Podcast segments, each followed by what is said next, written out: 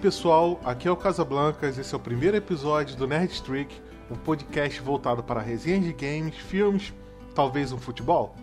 Comigo, meu amigo e co-host, Yori Yagami. Sugurago Nistero. Vamos ver o que é que deu nesse.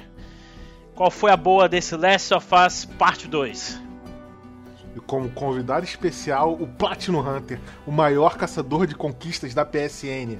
Olá pessoal, tudo bom? Bora nessa. O assunto de hoje é o polêmico The Last of Us Part 2. Um jogo que causou muito sucesso e polêmica, um jogo que vendeu 4 milhões de cópias em 72 horas e é o first party mais vendido da história da Sony. Todos da bancada aqui, nós terminamos os dois jogos da franquia, ok?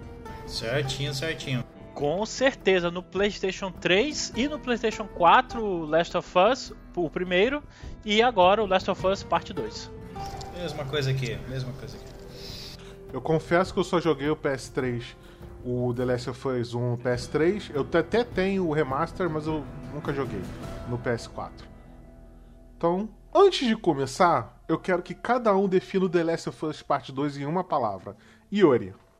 Corajoso. Platinum. Ah, decepcionante. Na minha palavra é sojado. Muito sojado. Coco só. Entendedores entenderão. A galera vai ficar perguntando que raios é sojado. Sojado, cara, mas. Entendedores entenderão. Beleza, beleza. Sistema. Quem jogou em que videogame? Hoje em dia a gente tem essas versões Pro, versão normal. Yuri, você jogou em que versão? Eu joguei no PlayStation 4 Pro. Você, Platinum? PS4 Fat, o normal. O antigo, o mais antigo. Yep. Eu joguei no PS4 Pro também. Não sei, confesso que eu não sei quais são as diferenças. Entendeu? Você sabe, Yuri?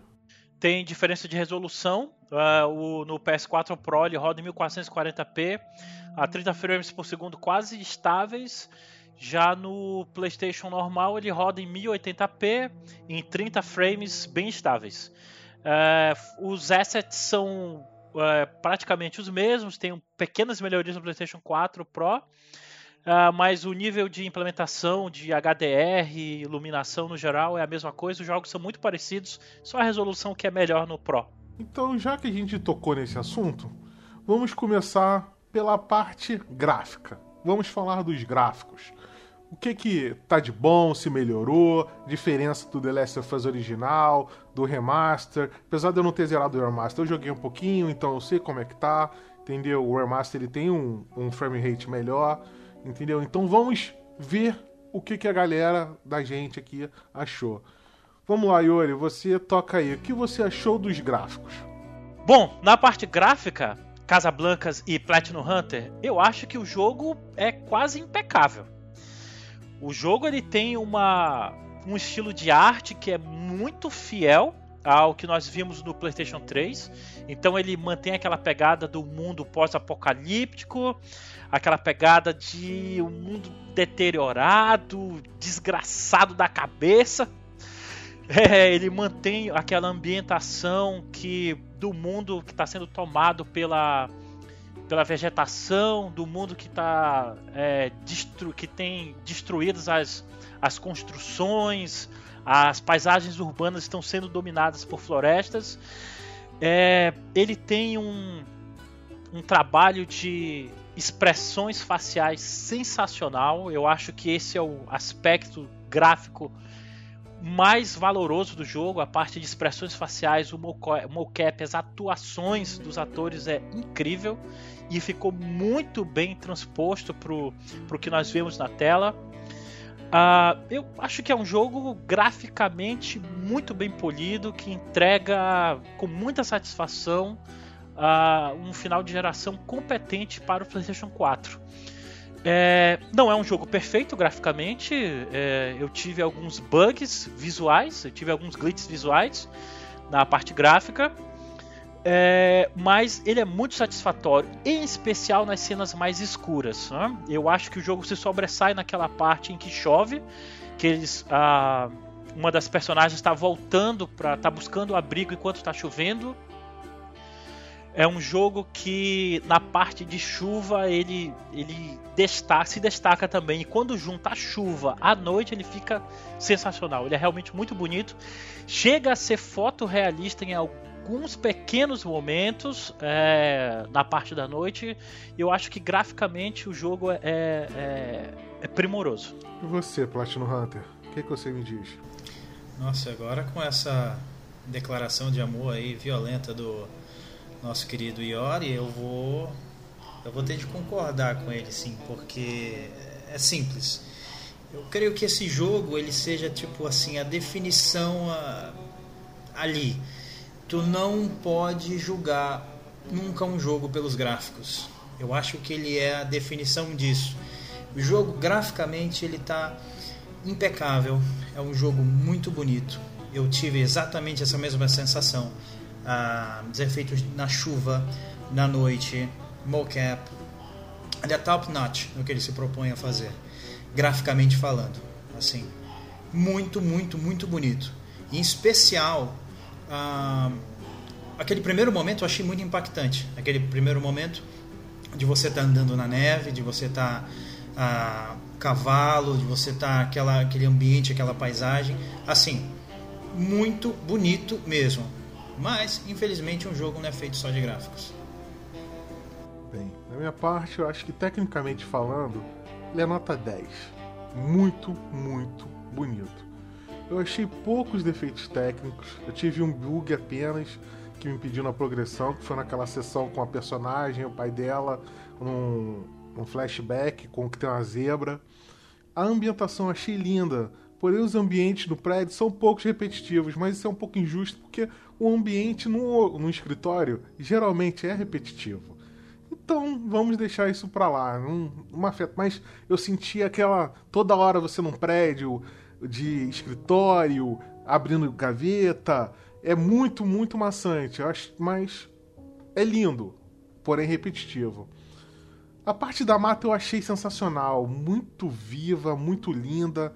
A paleta de cores da Naughty Dog é uma coisa sensacional. Os shooters, em geral, eles são meio acinzentados. E você vê até no Uncharted, a paleta é colorida. E no Last of Us, mesmo com uma temática pesada, um, um tema sofrido, pesado, muita, muita pressão psicológica, os gráficos ele conseguem ter muita, muita vida. O estilo de arte da Naughty Dog é outra coisa também absurda. Acho que junto com a Blizzard, eles devem ter os melhores artistas da indústria o nível artístico deles é nível Hollywood, direção de arte completamente impecável.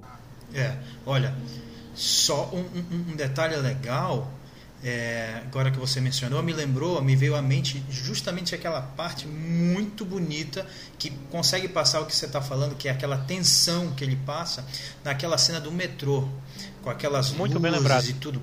Aquilo ali está muito bem ambientado, aquele momento ali você eu meio que fiquei com o cu na mão ali, entendeu? com, um, com um negócio assim meio assustador, muito, muito bem, bem ambientado mesmo. É uma coisa que me chamou muita atenção também são as expressões faciais. Apesar delas serem um pouco inconsistentes, elas vão do absurdo ao normal. Nunca fica ruim, mas fica normal. Tem uma parte específica que no começo do jogo, quando o Joel conta um, um plot importante do jogo pro Tommy, que ele chega em Jacksonville com o cavalo, e cara, o mocap, o mocap não, a captura do, do das feições faciais do, do Tommy naquela ali é impressionante, ele faz aquele aquele estalinho com a boca e tu vê todos os músculos do rosto dele se mexendo, é uma coisa assustadoramente bem feita.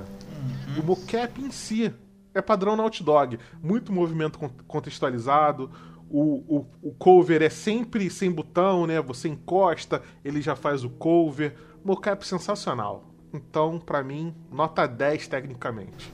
É, muito divertido também você pegar a, a Eu, me per eu perdi o número de vezes que a gente executava um kill, você faz um kill e você vira a câmera para você ver a expressão do rosto dos personagens. Quando você pega, você. É um negócio meio sádico, meio estranho, mas é legal você ver a, a, a, aquela cortada no pescoço, aquela, aquela apertada, né, na, na, sufocando o personagem e o rosto de raiva que a pessoa faz, que a Ellie ou a Abby. Né, é a expressão é facial legal, quando eles usam kit de o kit de cura, entendeu? Aquela dor, com aquela. Até a puxadinha da fita quando ela enrola, assim, aquela puxadinha final, entendeu? Sem falar no gore do jogo, né? O gore do jogo é ótimo. Eu sou um fã de gore, entendeu? Uh, sobre a questão dos gráficos, eu, apesar de ter feito elogios ao jogo, né, só ter relatado um, um, poucos glitches gráficos que aconteceram comigo, uns pontinhos brancos do nada, que sem explicação. Mas eu quero fazer algumas observações ainda. É, eu achei o HDR do jogo competente, a implementação do HDR. Eu joguei usando é, HDR. Eu achei apenas competente. Eu já vi a implementação de HDR no PlayStation 4 Pro melhor. Como por exemplo no God of War e no Gran Turismo Sport. São dois jogos que têm os, a implementação de HDR mais competente do PlayStation 4. Eu já vi implementação de HDR melhor em outros jogos, né? Como por exemplo no Gears of War 5, é, que tem implementação de HDR sensacional, e no Gears Tactics também. Então eu não achei top notch esse uh, o, a implementação HDR no jogo. E eu acho que esse motor gráfico e físico da Naughty Dog já deu o que tinha que dar. Eu acho que eles levaram já a exaustão, entregaram um excelente produto, mas eu acho que já deu acho que tá muito ali no limite do que ele pode fazer e eu sinto que a entrega, a diferença de entrega entre ele e o Uncharted 4, entre o Last of Us Parte 2 e o Uncharted 4, já mostra que esse motor gráfico tem que ser substituído por parte da Naughty Dog. Não que eles não tenham entregado um produto incrível, eles entregaram. Mas eu acho que para a próxima geração tem que buscar uma nova solução de física e gráfica. Eu acho que a Engine, ela tá no limite dela. Eles poliram o que dava pra polir, entendeu? Já tá super, super tá azeitado, já tá no limite. Eu acho que talvez com mais potência gráfica é, consiga tirar algo mais, mas no PS4, inclusive o PS4 Pro, eu acho que tá no limite, não vai mais do que isso. Já o HDR, eu tive uma experiência boa, muito boa. Eu não não, eu não tive essa percepção do Yuri. Para mim o HDR foi bom. Eu joguei em duas telas. Eu joguei no monitor 4K de 27 polegadas da LG. Joguei numa televisão de 70 da Samsung, a Q70R. São HDRs bons, mas aí eu falo, é a percepção também pessoal da pessoa. Tem a, tem a o, o fator iluminação, tem o fator cores, é, calibração de cores, então eu acho que, pro meu gosto, eu achei muito bom. Muito bom mesmo. E puxando, puxando já o que o Yori falou, que a Engine já deu, esse jogo é um jogo do fim da geração do Play 4, assim como The Last of Us 1 foi o fim da geração da PS, do PS3. Vocês me digam, é um fim digno? É um fim bonito? Tirou tudo que dava para tirar do PS4? E aí? Eu acho que esse jogo não tirou tudo que dá para tirar do PS4. Eu acho que esse jogo tirou tudo que dá para tirar desse motor gráfico e físico da Naughty Dog. Porque, honestamente, eu achei o God of War mais bonito que esse jogo. Eu acho que o God of War entrega um. Graficamente, ele entrega um produto de melhor qualidade. Apesar de eu ter preferido Last of Us é, no, no conceito geral. E eu ainda fico muito impressionado com o Horizon Zero Dawn. Eu acho que é, pelo mundo aberto, para ele ser um mundo aberto e ter uma quantidade maior de, de elementos na tela, eu acho que o que ele entrega é ainda mais impressionante que o The Last of Us. Pelo que se propõe a fazer o Last of Us, eu acho que ele entrega de maneira bem competente. Mas não é o jogo que mais me impressionou no PlayStation 4, de forma alguma. É, mas é um jogo que pelo que se propôs, entregou de maneira competente. Aí eu vou fazer das palavras do Platinum Hunter as minhas. Porque para ele entregar o nível de violência que ele queria entregar, o nível de, de, de violência real, assim, passar a sensação de dor, de, de, de perfuração, de gore, eu acho que ele entrega com muita competência. Talvez não seja uma concessão gráfica deles terem dois consoles, ter que ter o jogo ter que rodar em dois consoles diferentes. Então eles têm que fazer uma concessão. Isso é isso é possível, isso é perfeitamente possível e isso é um tema que a gente vai levar para o nosso debate do nosso Nerd Streak número 2, que será sobre consoles da próxima geração. Mas eu acho que esse tema é, é muito pertinente. E você, Plástico? Olha só, eu vou vou colocar a seguinte questão aqui. Acho que, acho que graficamente o jogo, tudo isso que a gente já falou, ele, ele, ele é muito competente no que ele se propõe a fazer. Mas é, eu acho que você encontra muitos detalhes no jogo de objetos pequenos, de, de, de é, detalhes na vegetação. Você vê. É, por exemplo, um exemplo básico: quando você joga uma granada numa pessoa, a pessoa explode aos pedaços. Quer dizer, você tem detalhes desse nível que você não vai encontrar no God of War. Você não tem esse tipo de detalhe que, que e os pedaços dos corpos ficam, ficam lá no chão e voltam. Você volta no cenário ficam, e eles não somem. Ficam. Isso, isso. Eles não somem, tá? Então assim, são motores diferentes, tudo bem, entendo, mas eu acho que, como vocês disseram, a Naughty Dog, ela, ela usa no limite, sim, o, o, o motor, mas ela tem um nível de detalhamento, até porque os cenários são menores. Tem certos aspectos do, do, do jogo, do jogo, que você sente uma linearidade assim. Eles tamanho, são linear, né? mas são pequenas é, sandboxes, né? São sandboxes conectados. Sim, sim, sim. Mas é, tem alguns momentos que você percebe que a, a linearidade está lá, mas o nível de detalhe para as coisas pequenas é legal. Eu, é, é, me agrada muito a textura de tu ver um, um guarda-roupa mofado, de tu ver é, uma arminha enferrujada, uma pistola, sabe? Esses detalhes assim que são muito legais, acrescentam ao mundo, entendeu? Um mundo sujo, acrescentam essa, essa, essa, aquele mundo que é muito desgraçado, né? Então acho que vale, sim. Concordo, concordo, faço das palavras do, do Platinum Hunter as minhas. Isso é uma coisa que realmente é muito esmero. A, a Naughty Dog colocou muito esmero nisso. Eu adorei os easter eggs, são os pequenos PS3, porque o jogo acabou, a história do jogo acabou em 2013, né? Então o PS3 era o console uhum. da época. Então, Dominante. vários PS3, tem capinha do Uncharted 2, jogo aberto, tem do Jax eu achei isso muito legal. E sobre os detalhes, na hora do gore, da violência, é impressionante quando você dá um tiro na cabeça de um personagem, ou de um instalador, ou de um humano, fica a marca realmente onde a bala bateu. Se você atira quando, numa mina, quando explode as pernas dos instaladores, é sensacional. A perna explode, eles vêm, vêm seguindo. Ah! Aquilo é muito bom, isso dá atenção porque toda bala conta, entendeu? Toda bala conta até certo momento, que é uma coisa que a gente vai tocar no, na questão da história, né? Nem sempre toda bala conta, mas no geral. Infinito No geral, quando você atira na perna, explode a perna, o personagem continua, entendeu? Quando acaba a bala, se você não recarregar o, a arma enquanto você atira, o personagem, a, IA fala: Acabou a bala, tá sem bala. É muito bom, muito bom mesmo o nível de detalhe. Então, a gente falou sobre os gráficos. Gráficos são uma parte muito importante do jogo, não é a principal, mas tão importante quanto os gráficos vem o som. O som no The Last of Us 1 era 7.1. Eu usava o fone, aquele fone Gold, Elite Gold, o Platinum na época, né, do PS3 um som 7.1 sensacional, entendeu? Espacial.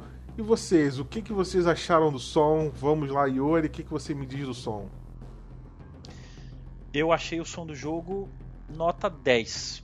O som do, do Last of Us Part 2 é impecável e ele é ainda melhor que o The Last of Us Part 1 por causa da dublagem brasileira. Honestamente, eu nem vou falar muito sobre o som, porque ele é tão perfeito é, que ele se sobressai sobre o 1. Na questão da dublagem brasileira, eu joguei o jogo é, 60% em inglês, porque eu prefiro o áudio em inglês, e 40% em português. Mas eles corrigiram um defeito que havia na dublagem brasileira, que o som era baixo demais. Isso não ocorre nessa versão. Apesar de o áudio brasileiro ser um pouquinho mais baixo do que o americano, mas isso não atrapalha.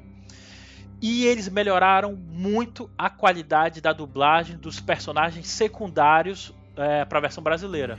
Então todos os personagens secundários eles são muito bem dublados, são muito bem tratados. É, e esse jogo no departamento de áudio é impecável. As explosões que ocorrem, o som dos instaladores, a, a ambientação, você consegue ouvir o som do vento, a questão do modo, do, do modo de escuta. É, concentra o personagem para ouvir os sons à distância. Eu acho que o áudio desse jogo, tecnicamente, é impecável. Não tenho nenhuma reclamação honesta a fazer acerca desse, desse aspecto do jogo. Eu achei a dublagem muito boa. Talvez seja a terceira melhor dublagem que eu tenho visto, ouvido. A primeira, todo mundo sabe, é que do Uncharted de português de Portugal. É sensacional, entendeu? Dói, não então, dói? É a melhor dublagem. é a melhor dublagem de todas, entendeu? Agora, dublagem não no quesito é, localização, para mim, Red Dead Redemption 2 ainda para mim é o top notch, é o primeiro lugar, entendeu? Não consegue, não, não tem um jogo que consiga superar a emoção, o talento daqueles na, dubladores.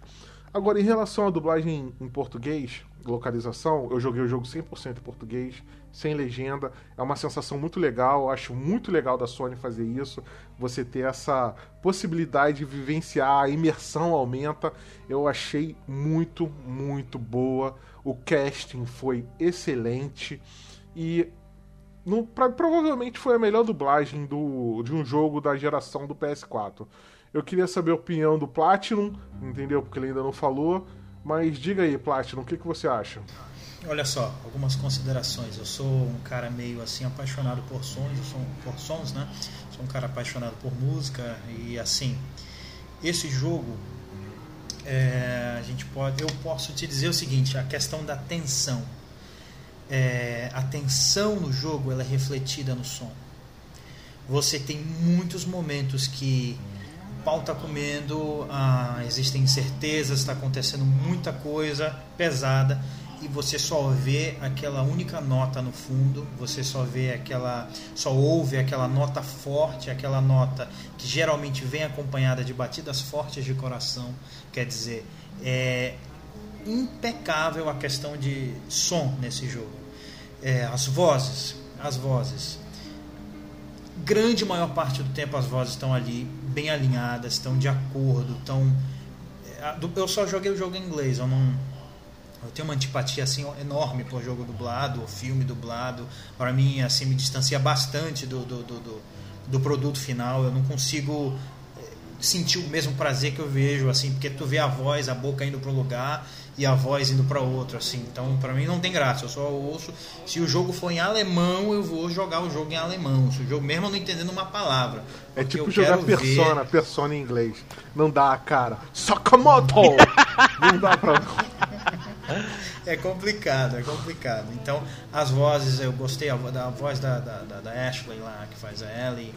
Um, muito bom, em especial um momento que realmente me emocionou, me tocou bastante no momento que ela atuou ali, tu viu que ela estava verdadeiramente ali focada no personagem. Outra questão, ambientação, é, o som da floresta, o som é, é, da madeira rangindo, da madeira podre em casas velhas, você ouve, você eu peguei susto vendo um animal passando do lado e tipo essas Padrão pequenas né? coisas, né? é, é, essas pequenas coisas que te fazem é, é, ficar muito imerso, né, no jogo.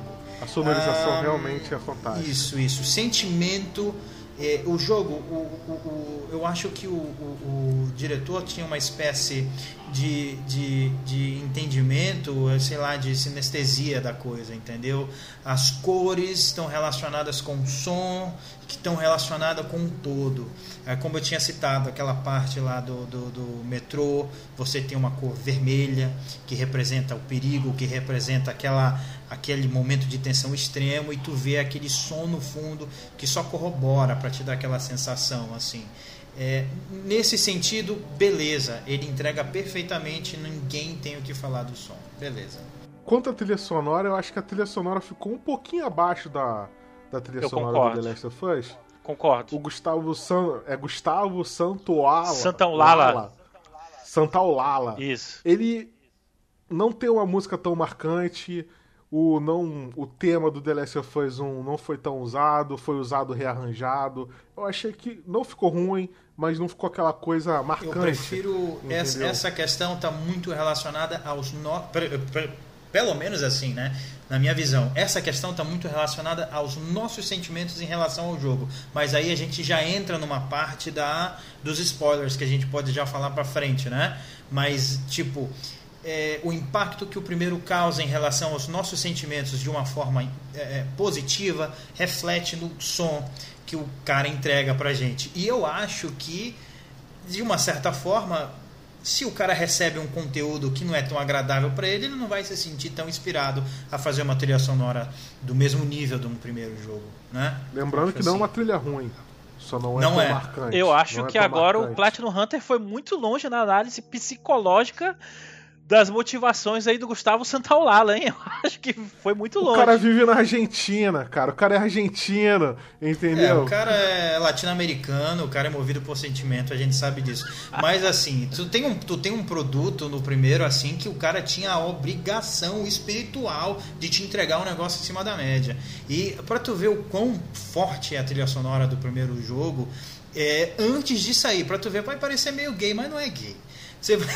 Oh, você vai tudo bem, é um direito oh, seu. Oh, antes de sair. Não, também não tem nada contra, eu vou falar mesmo. Tipo, antes de sair o The Last of Us parte 2, eu peguei para ouvir de novo a trilha sonora do primeiro. Eu sempre ouço, cara. Não tem como, ouço. todas as vezes que eu ouço, depois de muito tempo sem ouvir, que eu ouço aquele tema do final, é, depois que a Ellie dá aquele ok do final, que começa aquela trilha, aquela música, cara, toda vez eu me emociono, porque aquilo é muito bonito. A música do final do Last of Us, do primeiro, é emocionante. E eu achei bonito a música final do Last of Us Parte 2, depois. Pena aqui, né? Mas aí é mais calma, pra frente. Mas, tipo, mas é bonito, do mesmo jeito. Eu queria só dar uma. Usar... Não no mesmo eu, nível. Eu, mas é de, bonito. Eu, Fale, Casa Blancas, eu queria dar uma reforçada no que o, o Platinum Hunter falou acerca do, do som que eles. da música que eles colocam para passar atenção. Eu realmente não falei isso na minha fala, mas isso é verdade. Uma coisa que eu prestei atenção e ela tá lá sempre que vai ter um combate, sempre que tá rolando uma tensão e realmente faz uma diferença incrível. É, eu acho que é, foi uma boa observação do Platinum Hunter. É muito legal também como o som é importante no jogo, os violões são importantes no jogo, o minigame de violão é muito legal. Se vocês verem no YouTube, tem a galera tirando um som de verdade, de músicas reais. É tá, Nossa, a, a galera tá tocando entendeu? terror. Muito legal. De Metallica a, a Chimbinha o pessoal tá tocando mas já no você, YouTube. Mas vocês viram que tem um plot hole nessa história de violão? Porque a música que o Joel canta é Future Days, do, do Pearl Jam. Essa música, ela só foi lançada depois da pande do, do do do Outbreak, né? Do Outbreak do The Last of Us 1. Então, tecnicamente, essa música não existe, ela não teria como saber. O Neil Druckmann deu uma desculpinha lá que ele tinha tocado Olha. antes em algum lugar, mas não, isso é o furo do ah. jogo.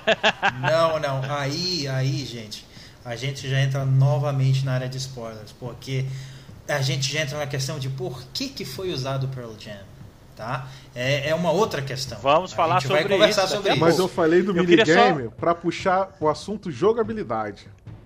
Eu, eu, antes da gente começar a falar jogo jogabilidade, eu queria falar uma última observação sobre o som. Que a dublagem eu achei sensacional, já disse, ficou muito competente a dublagem brasileira. É, eu gosto muito da voz do dublador do Joel, a maneira que ele faz, mas não tem como comparar, apesar do trabalho dele ser muito competente, o trabalho que o Troy Baker faz. Cara, é sensacional. Ouvir o, o Troy Baker dublar o Joel, fazendo a voz cansada.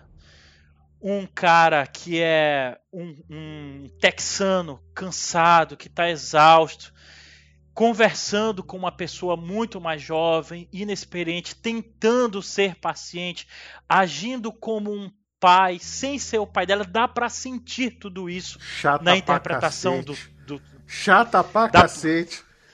Dá pra sentir tudo isso na voz dele, ele pedindo desculpas para ela, apesar de ter agido só para protegê-la numa cutscene que a gente vê ao final do jogo, e ele cansado, e mesmo assim você sente o amor. Cara, é sensacional o trabalho que o Troy Baker faz e esse cara merecia um Oscar. É uma pena que esse jogo não participa do Oscar, mas como dublador esse cara deveria ganhar um Oscar mas eu acho por que, esse trabalho. Eu acho que eles ganham, eles ganham, eles participam daquele prêmio de Berlim, né? Urso, Urso de Berlim, qual o nome?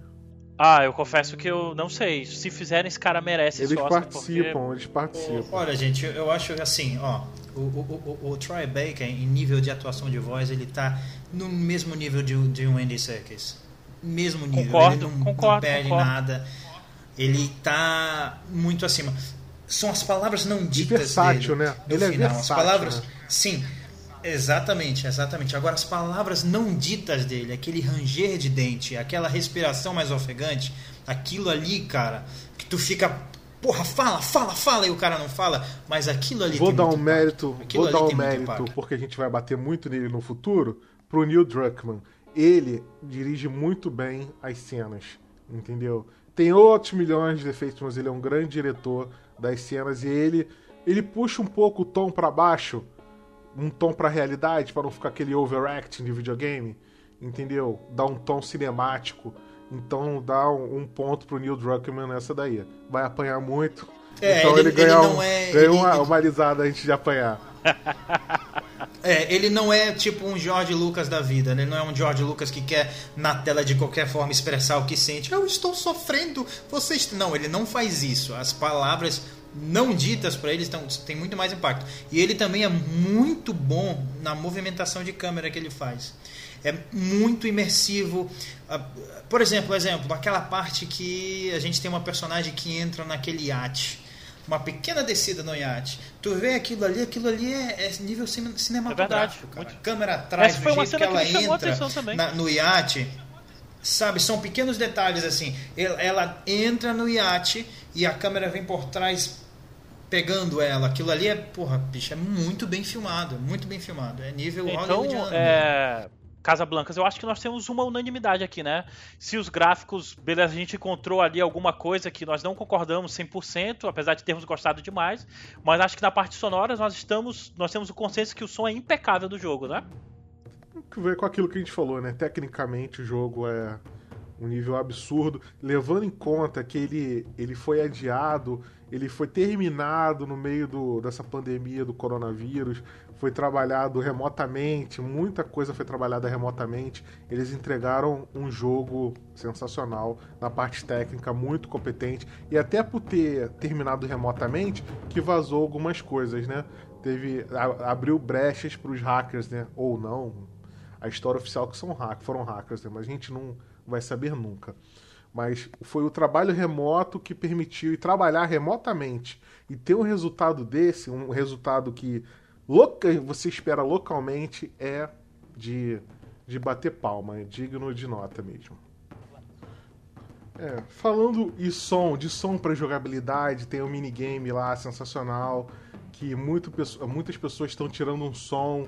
é, a escala musical está correta, então quem sabe tocar consegue tocar. É uma parte muito legal da jogabilidade, é uma boa ponte pra gente ir do som pra jogabilidade. Comparação com The Last of Us 1. Você acha que vocês acharam que tiveram uma evolução? O ficou na mesma? O crafting, o sistema de crafting? O que, que vocês acham? Bom, comparando com The Last of Us Parte 1, eu, eu digo que o jogo teve uma melhoria sutil. A possibilidade de rastejar foi uma boa adição, só que facilitou muito o jogo, deixou o jogo muito fácil. Uh, mais opções de crafting é uma coisa legal, abre mais o leque para a hora, hora do combate, para criar estratégias específicas. É, e a dificuldade em comparação com o Last of Us 1, eu achei mais fácil. Eu achei o jogo tão mais fácil, não sei se foi a minha parte de experiência com o 1 que me deixou apto a jogar o 2 de uma maneira melhor, mas achei o jogo mais fácil em comparação com o 1. É, então, fazendo um apanhado rápido em comparação com 1, ele é melhor e ele é mais fácil. Tanto é que eu me senti obrigado a aumentar a dificuldade do jogo com algumas horas de jogo, com 7, 9 horas de jogo, para poder ter um desafio maior, porque a mecânica de rastejar facilitou muito o jogo. O jogo teve uma, um sistema de acessibilidade novo, né? Que diminuiu muito a, a dificuldade do jogo, que deixa muito acessível. Tem gente que pode jogar só pela história, entendeu? Você pode é, desligar até a visibilidade do personagem, dos inimigos em relação a você, entendeu? E ficou muito fácil, tanto que não tem nenhum troféu relativo à dificuldade e todos os troféus são em relação à é, coletagem de itens. Olha só, a, a questão da, da, da, jogabilidade e dificuldade do jogo, em nenhum momento ela me, me deixou assim frustrado porque o que a, a, a, Naughty Dog ela fez com a, com a acessibilidade do jogo é algo para você assim bater palma de pé. É, eu acho que deveria ser o novo padrão, deveria ser as outras produtoras deveriam pegar como exemplo isso e utilizar como padrão. Você tem Uh, normalmente nos jogos hoje você tem opções direcionadas a colorblind, né, aos daltônicos, você tem opções direcionadas a. Eu só vejo muito relacionadas a colorblind, cara, nos jogos como geral, que é o padrão. Agora, o que a Naughty Dog fez, cara, em questão de acessibilidade, é algo assim que é um. É como se fosse. É, é, é, é algo à parte, cara está em um outro nível, ainda não tinha presenciado isso em nenhum outro jogo. Muitas possibilidades. Tudo bem, é, a questão de acessibilidade é, é, é, é boa para introduzir, porque, por exemplo, como é um jogo muito mais focado em história e tal, é interessante de se pensar que tu poderia ter uma pessoa dos seus entrando agora no mundo dos jogos, uma pessoa dos seus 40, 40 e poucos anos aí aprendendo a jogar videogame agora e colocando aquelas opções de ah, o sonar pode ir para até 30 metros, você pode ter setas indicando para onde que você deve ir, qual o caminho, qual o destino. É só tu pegar e tu ver vídeos no YouTube de gente mais velha jogando videogame hoje, eles não sabem para onde ir eles pensaram nisso, eles colocaram, não, tem setas que te indicam o caminho, tem é, mais facilidades de você ouvir, tem muitas opções para colorblind. Dicas visuais, muita, o jogo é próprio gráfico Dicas visuais. Ah, e outra coisa, o jogo tem uma espécie de Cortana, tem uma espécie de... de, de Alexa, como se fala? Ah, Inteligência Se você quiser, ele... Isso, ele fala para você o que está escrito. Ele, ele fala para você que está escrito, é, é, escrito no contexto. Isso é, isso é, é desabilitável, inclusive. Desabilitável, habilitável. E, e, essa é a coisa mais legal do jogo nessa parte, porque é tudo customizável. Você liga ou desliga, tá ali opcional para você, ele te dá uma opção. O que me leva ao ponto que eu amei do jogo, da questão de jogabilidade, customização dos controles. Eu, você pode customizar cada tecla como quiser.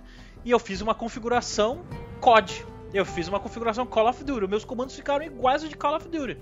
E eu jogo como eu quiser ali. Para mim facilitou demais é, essa questão de acessibilidade. Hoje em dia eu acredito que no PS4, tanto quanto, é, quanto Xbox, você consegue fazer essa alteração de controle off-game, né? Pelo próprio ó, sistema do, do videogame, né?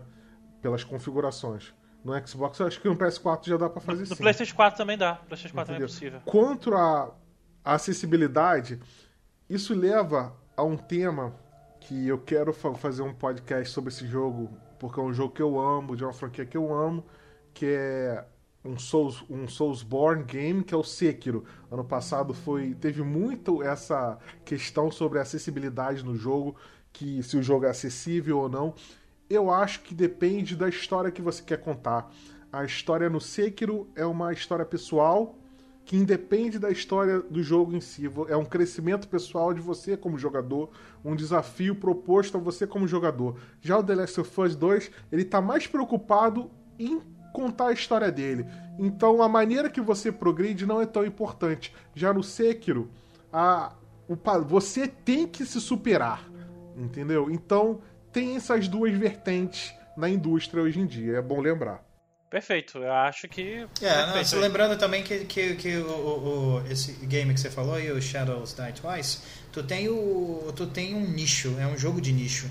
E o, e o, e o, e o The Last of Us, pô, são 4 milhões de cópias vendidas aí. Então, é claro que ele tem uma audiência muito maior e que o quesito acessibilidade, ele foi muito bem feito. 4 entendeu? milhões de cópias em 72 horas. É, vai vender, vai vender muito mais que o Sekiro, mas o Sekiro vendeu muito bem, inclusive ganhou o Videogame Awards ano passado, né? Eu não joguei ainda, cara, olha. Temos que jogar, né? Jogão. Ainda falando sobre a jogabilidade, eu falei que eu achei muito fácil o jogo, tanto é que eu tive que aumentar a dificuldade. Eu não vi troféus, sinceramente, eu, eu só fui ver a questão dos troféus depois que eu debulhei o jogo, então. É, eu não tinha visto isso daí. É, eu gostei demais da jogabilidade por ela ser stealth. Você pode passar o jogo inteiro stealth. É claro que tem uma sessão ou outra de batalha contra bosses e não tem como ser stealth. Mas fora isso, todas as sessões você pode passar stealth. E eu joguei o jogo inteiro a la Sam. E para mim isso foi muito divertido. Eu me divirto demais com jogos é, de, de ação de espionagem Splinter Cell para mim é uma franquia que eu amo de paixão, eu sou fissurado por Splinter Cell. Tanto é que o nome do meu filho é Samuel, é, é Sam, por causa do Samuel Fisher, né? É Samuel por causa do Sam Fisher. E eu sou fanático. Então eu joguei o jogo inteiro stealth. Quando eu era visto, eu resetava o combate, eu resetava aquela sessão para passar sem ser visto de tão maluco que eu sou com isso. Um clássico é do Splinter meu... Cell, né? Um clássico é, do Splinter Cell isso, né? Eu não aceito ser visto. Se dá para passar sem ser visto, eu não aceito. Se eu for visto, eu reseto. E, bom, o que, que aconteceu? Isso acabou prolongando mais o jogo para mim. Eu acabei demorando 31 horas para terminar o jogo, porque várias vezes eu fui visto eu tinha que refazer, mas eu não me contentava enquanto não fazia perfeito. E, é, e foi muito divertido para mim, foi muito prazeroso. Tanto é que eu terminei o jogo cheio de itens. Não teve dificuldade para mim acumular itens. Eu acumulei, eu tinha muitos itens lá. Eu praticamente não combati, eu tive pouquíssimo combate. É, eu tive mais combate na última etapa, né? Quando você vai ali na no último capítulo do jogo, que você vai ali naquela parte ensolarada. É, porque ali ficou bem difícil mesmo evitar o combate na partezinha final. No começo eu ainda evitei muito, mas eu achei que o jogo ele é um, ele te, pega mecânicas de, de stealth, é, Metal Gear Solid, é, Splinter Cell, só que ele pega de uma maneira muito simplificada, porque a IA dos inimigos não é muito boa a IA dos humanos é, eu não achei boa e a IA dos, dos monstros é bem melhor por causa do áudio. Mas eu achei muito fácil o jogo por causa disso. Mas, como vocês bem falaram, é, é uma história que tem que ser contada, né? Não é uma progressão, uma evolução do personagem que precisa ser contada, diferentemente do Sekiro. Então, o jogo, para jogabilidade, ele ele cumpre, ele entrega o que ele deveria entregar. É, é muito satisfatória a jogabilidade do Last of Us, em especial para mim, porque dá para passar o jogo 99,9% stealth. Olha, olha só. Um, um, outro detalhezinho, ó. Pronar no jogo é muito legal, tá? Tomar um tiro no jogo é muito legal. Tu corre, teu corpo vai para trás, o corpo da, da dela e da Abby vai para trás. É, uma outra coisa que é bem legal é que são duas jogabilidades diferentes. Tipo, a Ellie é mais esperta. A Ellie é mais esperta. A Ellie tem, você tem sempre aquela sensação com a Ellie que você tem que ser stealth. Porque ela não tem muita presença, ela é pequena, cara. É o clássico ladrão é pequena, e o cavaleiro na RPG, né? Isso. Quando tu começa a, a, a, ah, spoilers, né? Quando tu começa com a Abby, tu te sente mais seguro em meter soco. Pô, dá um CQC. Tu não fica tão. Daquele Close é, Combat é. Quarters. Entendeu? Aquele. é, ela, ela, tu te sente mais seguro para ir para cima. E ela não é tão. assim esperta. Tanto é que leva a um outro detalhe de uma luta mais pra frente também, mas isso aí já é spoiler. CCQ, não CQC. CQC é o programa, né? CCQ. E lembrando também aqui que uma coisa que eu achei foi que a dificuldade, eu achei diferente do Yori, eu achei no mesmo nível. Uma coisa que me incomoda muito, mas eu entendo que é para o andamento do jogo, é que o seu companion é quase sempre invisível. Né? Ele dá aquela passada pela frente do, do instalador e ele não é visto. Mas em compensação, achei legal você, quando tá no momento de stealth, você mata um, o teu companion vai e mata o outro. Achei isso muito legal. Não lembro se no Telo no Last of Us 1 tinha. Sim. Eu acho que não sim. tinha isso. É, no The Last of Us 2 isso é muito legal, entendeu? E a parte é muito legal você pegar um tijolo, dar uma tijolada na cara do, do monstro, do instalador e vir com a faca, né, e finalizar. Eu acho bem legal o loop de gameplay do jogo, né? Os combates, eu acho que fecha bem. É, um, é uma experiência agradável. É, eu concordo plenamente, a experiência do jogo é muito agradável e vou adicionar que eu não gosto em jogo nenhum de pegar coletáveis. Eu detesto coletáveis, eu odeio, mas nesse jogo os coletáveis de texto, as histórias do mundo, do, das pessoas que estão mortas ali, passaram por um tempo e deixaram seus registros em cartinhas, em textos, eu acho sensacional. Porque é tão bem escrito, é tão bem amarrado aquilo dali que eu fazia questão de ir atrás. Pô, eu quero pegar ali, eu quero saber como é que esse corpo que está aqui veio parar. Aí conta, se você que está lendo isso daqui, blá blá blá, eu acho isso muito bom. Inclusive, em muitos momentos elas são muito melhores do que a história principal do jogo. são side quests, são side quests. No, tem uma side quest lá quando você tá no meio de Seattle, que você tem. Eles fazem uma emboscada pros caminhões, né? Não é em Seattle? Sim, sim, sim, sim. Acho que em Seattle. Eles fazem uma emboscada pros caminhões da Fedra. E aí você vai num ponto, entra na loja, pega uma chave. No The Last of Us 1 tem um muito legal, que é quando você está explorando um prédio e você vê um casal dentro de uma banheira. E aí tem a. a, a, a na banheira ou numa cama, agora eu não lembro. Acho que tinha um na banheira e um na cama. Um casal deitado numa cama, né? Só os esqueletos e a cartinha lá falando que eles preferiram se matar, né? Eu acho isso. Conta muito da história, da, né, do, do mundo ao redor. É, tem também a, aquele. Ah, não, isso é um spoiler. Tem um, um casal de jovens que foge de uma localidade e passam por uma escola, isso agora no Last of Us Part 2, e puxa, eles fazem um ano que foram embora, será que eles estão é, bem? Eles foram tá descobrir o mundo, eles? que eles não que eles, queriam ajudar, eles descobre. queriam ajudar, né? Eles queriam fazer algo, o pessoal lá tava Exato. com intenção em viver, sobreviver não, eles queriam ajudar, queriam salvar o mundo, não conseguiram nem sair do, do estado, né? Foram na primeira escola que ficaram, eles rodaram, né? Não é para qualquer um. Verdade, verdade. Exato, isso mostra bem o clima do jogo. Bem, chegou a hora que todo mundo quer saber, a hora da polêmica, a hora do pau torar, a hora que o Platinum Hunter, o Platinum Hunter vai se fazer. Tora, meu filho, agora é contigo.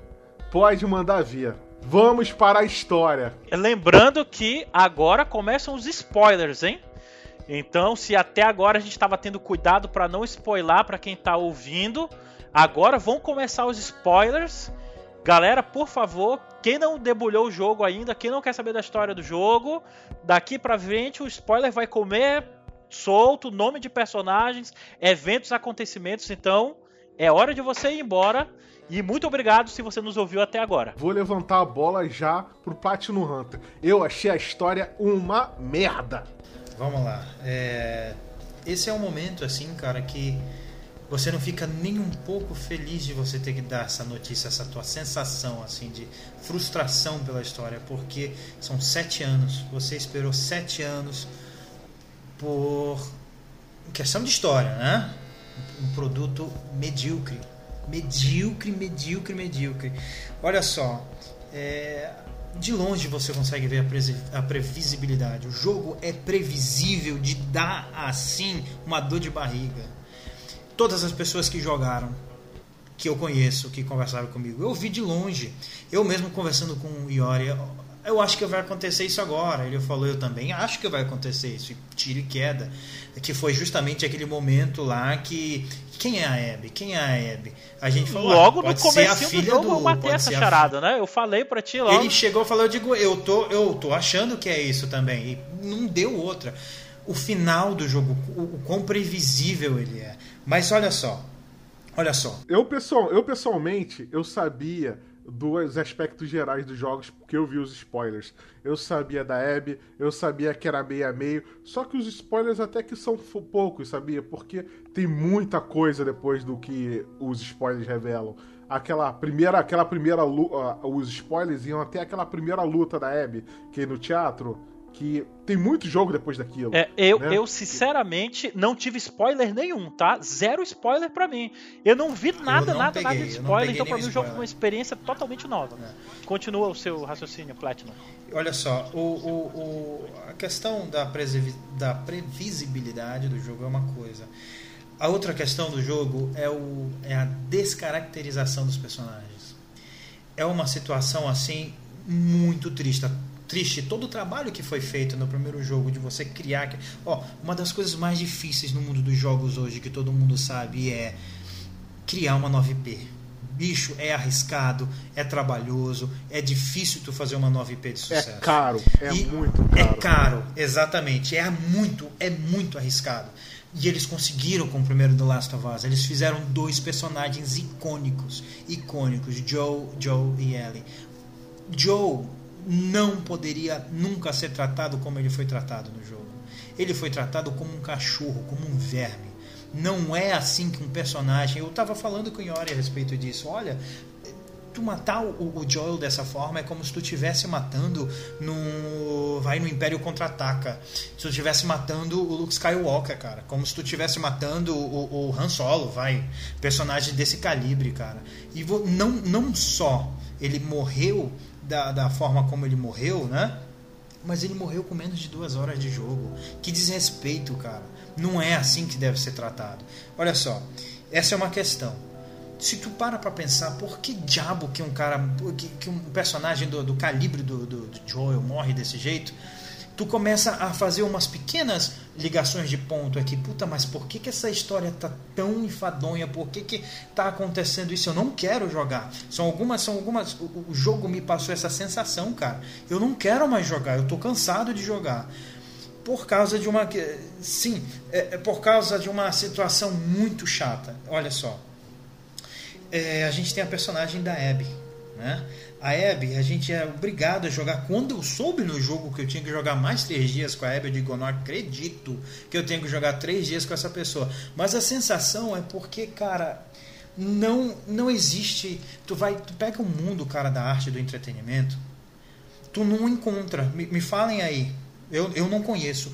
Algum eu te digo mocinho, uma experiência. O ó, Raiden no Metal Gear Solid 2. Foi ó, essa frustração Olha só, o, Mas, o, o, Só deixando claro que eu sou Team Abby, tá? Eu gostei da Abby. O que me irritou foi o que fizeram com a Ellie.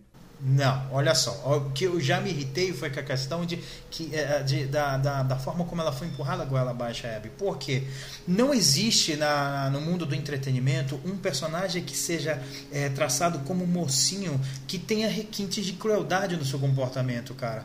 Para pra pensar todos os personagens que são retratados como é, é, é, psicopatas com requintes de, de crueldade, torturadores, são os vilões das histórias. Você nunca, em um mundo normal, você consegue criar empatia por um personagem que tem traços de psicopatia. É muito difícil. Como diabo que o diretor do jogo queria que a gente criasse uma, uma, uma empatia né, por uma personagem desse calibre? Cara, cara, ela tortura, Torturar nunca em um mundo pode ser o mundo fodido que for. Não é uma coisa, não é um comportamento normal, cara. Não é um comportamento normal. Então você tem uma personagem que é tá ali em busca de redenção, tá seguindo o caminho dela em redenção, beleza, tranquilo, mas empatia, você não, eu não consegui ter empatia por ela. Não tem como você ter empatia. Você junta esse ponto, beleza. Outro ponto, um cliffhanging absurdo. É, só antes do partir pro próximo ponto, só lembrando que a outra protagonista do jogo, porque para mim o jogo tem duas protagonistas, são a Ellie e a Abby. a Ellie também tortura. Tá, a não. Ellie tortura É, a Nora. Mas a, a Ellie- ela a Ellie, sente, a ela Ellie, tortura. ela, ela sente o peso, ela sente. Eu Exatamente, concordo, a mas eu também eu gostaria de é, deixar tudo um bem. que eu acho que esse não é um jogo de heróis. Não é um jogo Sim. de heróis. Não, é um não, jogo, não, é um mas- não jogo é um jogo de heróis. de vingança. Não é um jogo de herói. Mas é um As jogo- motivações da vingança que eu acho que são fracas. O custo-benefício de você buscar essa vingança é fraco. Chegou um determinado momento ali que, pô, tu fala assim, deixa quieto, velho. Já, já foi demais, né? Entendeu? Casa, Exato, olha só, concordo, Casablancas, é, é, é, é o quanto que você pode se relacionar com o personagem, né? Sentir empatia pela, pelas motivações, certas ou erradas do personagem. É, até certo ponto, quando você vê a Ellie torturando, a Ellie é, é, é, matando do jeito que ela matou, você chega em um momento que você vê que tem remorso, que ela tem, ela tem PTSD, cara. Ela tem, ela tem o, o, Tem, o- o- tem aquele post- post-traumatic lá, disorder. Ela tem, cara, ela sofre disso. Você vê uma personagem que fica é, é, é, é, mentalmente derrotada, destruída. Você Não, não, vê esse comportamento. né? Exatamente. Naquele- você naquele não final, vê esse Retorno do Rei, comportamento, cara. Ei, Casablancas, você não vê esse comportamento na Abby, cara. Ela faz uma ação boa no jogo, logo no começo, quando ela consegue salvar os dois meninos, e ela tem uma noite maravilhosa de sono depois de ela dar uma, cara. Ela dorme maravilhosamente bem pra ela. Ela, Não. então aí a gente entra no assunto. Ela deu uma ou ela tomou uma? Porque a, pra mim a sexualidade da Ellie ficou meio vácuo, porque eles fazem muito questão de marcar a sexualidade, ter uma Não, a agenda Abby, a muito forte. A Abby. Ah, Eu tô falando da Abby, da Abby. A Aquele Abby. momento, Porque- pô, que ela dorme em paz, ela Eu, sonha. eu não dorme em sei, eu não sei.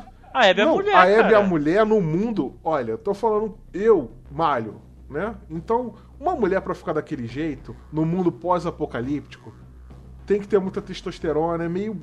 Não tem como, cara, uma mulher ficar daquele jeito.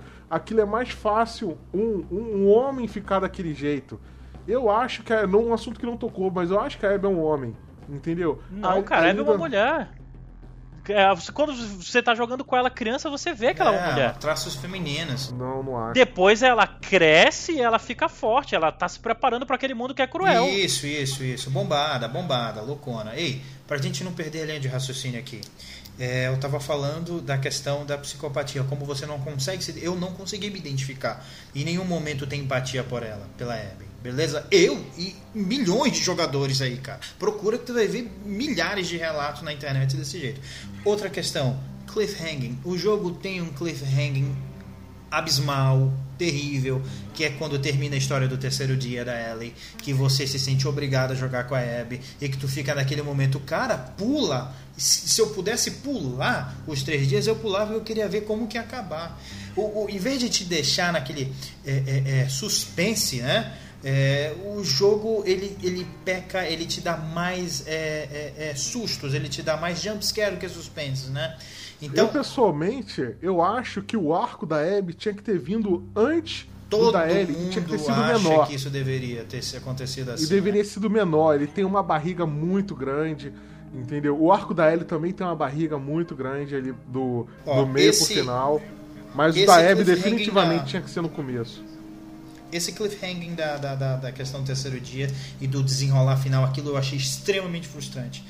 E a gente vai falar aqui do que eu acho, o que na minha opinião é o principal, é o principal defeito na história do jogo, que é o, são os plot holes dele, né?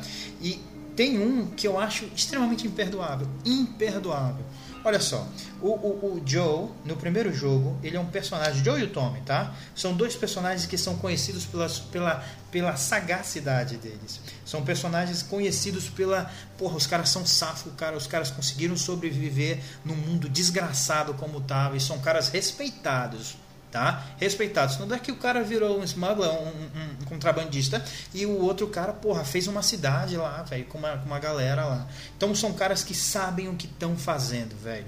Aí o que que tu pega isso? É, para simplificar essa situação, tu vê em um momento no primeiro jogo é, o, o- o Joe dirigindo o carro no primeiro jogo. Sim, tem uma e família ele não dá carona, ele não dá carona pro cara, ele não para porque ele Uma já vê a família com maldade criança. Tinha uma família com criança. E ele, ele o já Tommy vê de quer parar longe ele a para. maldade. Exatamente, ele vê a maldade de longe, cara. Porque ele é um cara safo, ele é um cara que já comeu muito feijão na vida. E aí o que, que acontece no segundo jogo, cara? Onde é que tá a porra do plot hole aí que não tem como entrar? Tu vê o seguinte, cara. Tu vê um personagem que ajuda uma desconhecida, tira, a, a, salva a vida dessa desconhecida e ele vai para uma mansão com ela. E ele, Ele vê que, entra na desculpa, casa, nessa ele mansão vê com que ela. essa, essa desconhecida tem habilidades de combate. Hum, Ele vê que exatamente. numa situação crítica ela consegue se Soube se manter virar. no nível Uhum. de combate tão alto, até mais alto do que o deles. Sim. Mas olha só, cara, ela, ele entra nessa mansão onde é fechado o portão, onde as pessoas estão armadas até o dente. Depois ele entra, é, é, ele tá no- nos arredores da mansão, né, no quintal. Depois ele entra na mansão, o cara tranca a porta e o Tommy pega e fala o nome dos dois, cara. Quer dizer, e ele entra e ele fica ali meio assustado, mas ele entra, cara. Isso não é. Isso é- se chama descaracterizar um personagem, cara. Em menos de 5 minutos de jogo, o cara consegue estragar toda a porra da história de um personagem, cara. Esse é o problema, pro cara. lixo, Ele cara. tinha o Neil Druckmann, ele tinha uma agenda muito clara. Era o que eu ia muito- falar, era o próximo passo. O próximo passo que eu ia falar era justamente é isso. Que todos esses pontos me levam, me levam a crer numa seguinte questão, cara. Vendo isso, porque você tem um estúdio competente, você tem um cara que é competente, um diretor, você tem uma equipe por trás fudidamente boa no que tá fazendo. Todos esses pontos me levam justamente a esse. é, não tem como pensar de outro jeito. Tá tudo direcionado a, infelizmente, uma agenda política, cara. É, antes de nós partirmos para essa seara de agenda política, eu queria falar sobre a parte da história, sobre isso que você comentou até agora. É, eu acho que a história do jogo ela tem sim defeitos. De fato, a gente vai falar sobre a agenda política, mas a agenda política é forte né, nesse jogo. Mas apesar de todo o defeito, apesar de, de- da descaracterização do Joel, do, do Tommy, eu achei que a história foi. É, ela me prendeu do começo ao fim do jogo. É, é claro que eu estou reconhecendo aqui que eu já disse que ela tem defeitos, mas a maneira que essa história é contada, eu gostei demais. Porque tudo colabora para contar essa história. A parte gráfica, a parte sonora, as atuações, a, o mocap, as expressões faciais. Essa história é muito bem contada. É, a tensão que é gerada com essa história, eu gostei demais. Eu posso não gostar totalmente da história. Eu posso me. Eu, eu odiei. Eu odiei a morte do Joel no- com duas horas de jogo. Eu odiei. Eu me senti ofendido com aquilo dali. Mas é uma história muito corajosa.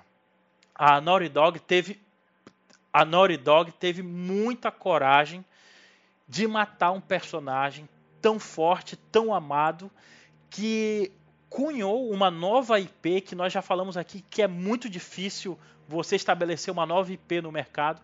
E eles tiveram a coragem de matar esse personagem logo no começo do jogo para sustentar a história. Cara, eles fizeram um retcon, cara. Eles quase fizeram um retcon. O jogo, primeiro, era sobre a cura e o, o amor na dificuldade. Você escolheu o amor de uma filha em relação à cura. Entendeu? Isso, por exemplo, até o que falo que o Platinum Hunter falou da empatia. Eu- o- nós temos filhos, entendeu? Eu, minha filha tinha 3 anos na época.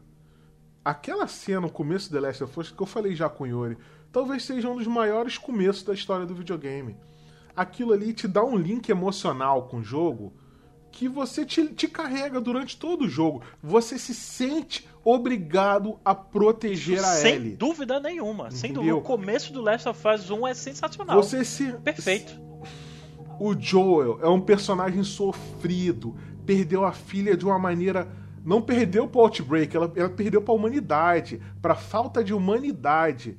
O cara, o soldado, ele recebe uma ordem pra matar as pessoas ali. E, aí a- e ele pro- morre protegendo a filha dele. Então, ele, ele recuperar isso com a Ellie aos poucos, porque demora, ele é é, demora para se abrir. Então você tem aquela empatia entendeu, com a gente. A gente tem essa empatia. E tem todo o arco de da que a Ellie é a detentora da cura. Ela tem a cura para isso, só que para curar vai ter que matar ela. Ele escolhe não. Eu é uma escolha egoísta. Eu faria a mesma coisa. Com certeza eu também faria a mesma coisa. Eu acho eu escolheria... que a escolha dele, eu acho que a escolha dele naquele mundo Casablanca, a escolha dele é uma escolha correta também, cara, porque é um mundo tão desgraçado, é um mundo tão, tão, tão nilístico na forma de ser, que, cara, a cura naquele mundo só serviria para ter é, é, poder, cara. A pessoa, a facção, porque o mundo está faccionado. Então, a facção que detivesse o poder, cara, ela não ia querer distribuir isso. Aquela, aquela cura significaria controle e poder, cara, naquele mundo. Eu acho que ele fez um bem para a humanidade maior ainda, maluco. Sem e ele aí saber. que eu digo que foi um retcon. Um retcon. Porque a história poderia sobrevivente querer ir atrás da Ellie porque sabe que tem a cura, que porque eles querem a cura. Mas a cura passou a ser nada. O, o perigo ali é a humanidade. Entendeu? Não existe mais cura o assunto cura. Sobre a Abby, eu achei ela um bom personagem. Entendeu? Vocês não têm essa dúvida sobre relação da sexualidade dela. Eu acho que ela é um, um homem e que não é aborda. Eu achei legal, porque isso não é importante. Entendeu? Não é importante. Inclusive, eles, eles, eles, vão atrás desse assunto, só que naquele. no Serafita, no. Na, da, da ilha, né? Que é um. Que se revela uma menina que é contra a lei, e ele muda, que é, gosta de que aí vai pra agenda política também, que é de um arco que eu acho desnecessariamente longo, que é só para dar tempo da Ellie chegar no aquário no final do jogo, né? Aquele arco. Não, eu, eu, eu, sobre essa questão, a, a Abby é mulher. A Abby é mulher. O Casablanca está pirando. Ela é mulher, cara. Ela parece como criança mulher, ela é mulher. Não é, cara. Mas, não, cara, ela, ela é uma mulher. Ela, ela é uma muito, criança. Ela ali. parece um menino, cara. Não é. Não tem, ela tem, então ela tem um nível de testosterona mais alto que o meu, cara. Eu levanto 120 quilos no supino, a mulher é mais forte que eu. Cara, os braços dela, um braço dela dá os meus dois. E, eu não sou muito magro. Pois é, A gente cara. tava falando, ó. Mas e dá, mas... Não tem como, cara. Aquilo sem uma testex não tem só, como. Eu tava tocando aqui. Não tem como. No, no foco, no, no, no, quesito história. Ó, eu falei da previsibilidade do jogo. Falei dos plot holes que ele tem, assim, que um imperdoável do Joe e do Tommy, do cliffhanging que é abismal e todos esses tópicos, assim, parece que eles estão ali, não é a, a história que está sendo colocada para entreter o jogador. Parece que a história ela está colocada para ela servir a um outro propósito, que é o que? Passar uma mensagem. Passar uma mensagem. O jogo inteirinho te dá essa a sensação de passar uma mensagem. Aí tu fica pensando, qual é a mensagem? Algumas pessoas acharam que ah, é a redenção, a vingança não, não, não, não vale, isso e aquilo. Eu não, cara. Eu, se tu parar para pensar, olha só o que tu encontrou, olha o que eu encontrei no jogo, cara. Sobre a agenda política. Olha o que eu encontrei no jogo Tu encontra, encontrei no jogo maconha. Eu encontrei no jogo um carro que foi aquele lance da Fedra que você me que você falou daquela história secundária. Naquele carro, cara, tinha o que escrito nele? Fascistas escrito. Exatamente. Tu abre a porta do carro, tu tem policiais lá dentro, tá? Tu vai encontrar nele tema sobre homossexualidade. Se eu não me engano, tinha inocente no carro. Você acha uma nota depois que tinha pessoas que estavam só fugindo com o carro da Fedra. É, teve um que cara que se meteu ali para conseguir escapar. Realmente tem isso. É, é. Você, você encontra é, o tema da, da homossexualidade, você encontra transgênero no jogo, você encontra, você tem uma menção a aborto no jogo, você tem a demonização da religião no jogo. Exatamente. Você tem, inclusive, você tem inclusive sobre a demonização, você tem uma hora que a que o Lev fala sobre a ele faz uma menção Cara, eu já tenho meus 35 anos de idade, eu, eu, a gente vê ah, os temas, a subjetividade dos temas, você consegue absorver o quão subliminar é um tema. Ele fala em um momento da, da, dessa questão que ah, aquela pessoa que eles adoravam era uma pessoa boa que nunca tinha feito mal para ninguém.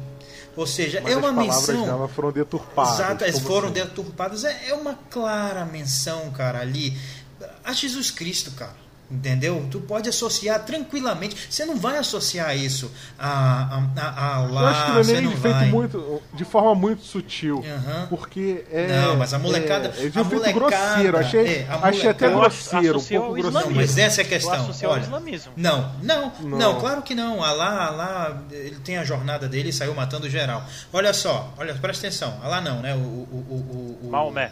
o- Não é Maomé, isso. O que que acontece, cara?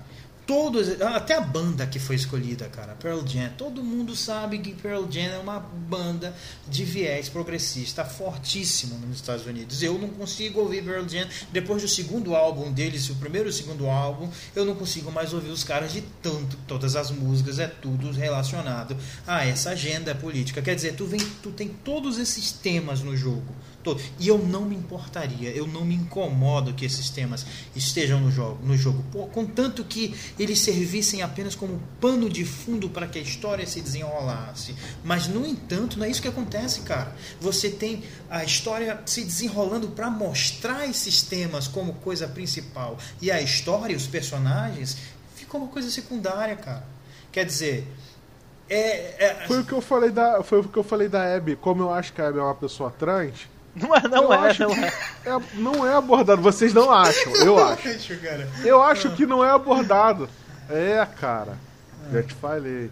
Eu quero que você Mas- me mostre uma mas em mulher nenhum momento sem ela bomba, cara. bomba, Naquele mundo que não ela tinha como não tomar um- uma bomba. Eu sei lá se ela não conseguiu de maneira Mas não tem como tomar. Não tem como. O cara falta tudo, cara.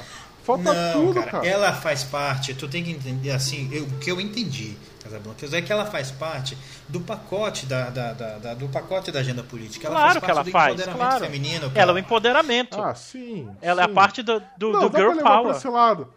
Entendeu? Exatamente, ela faz parte do empoderamento feminino. Mas muitas mulheres que eu já vi não se sentem representadas por ela também, tá? Mas, tipo assim, cara, tu tem todos esses temas relacionados à agenda progressista. Você tem um diretor que, nas entrevistas que ele deu, ele só chamou repórteres. é, é, é, é, conhecidas como fe- feministas. Você tem um diretor que escalou o menino para fazer o Lev.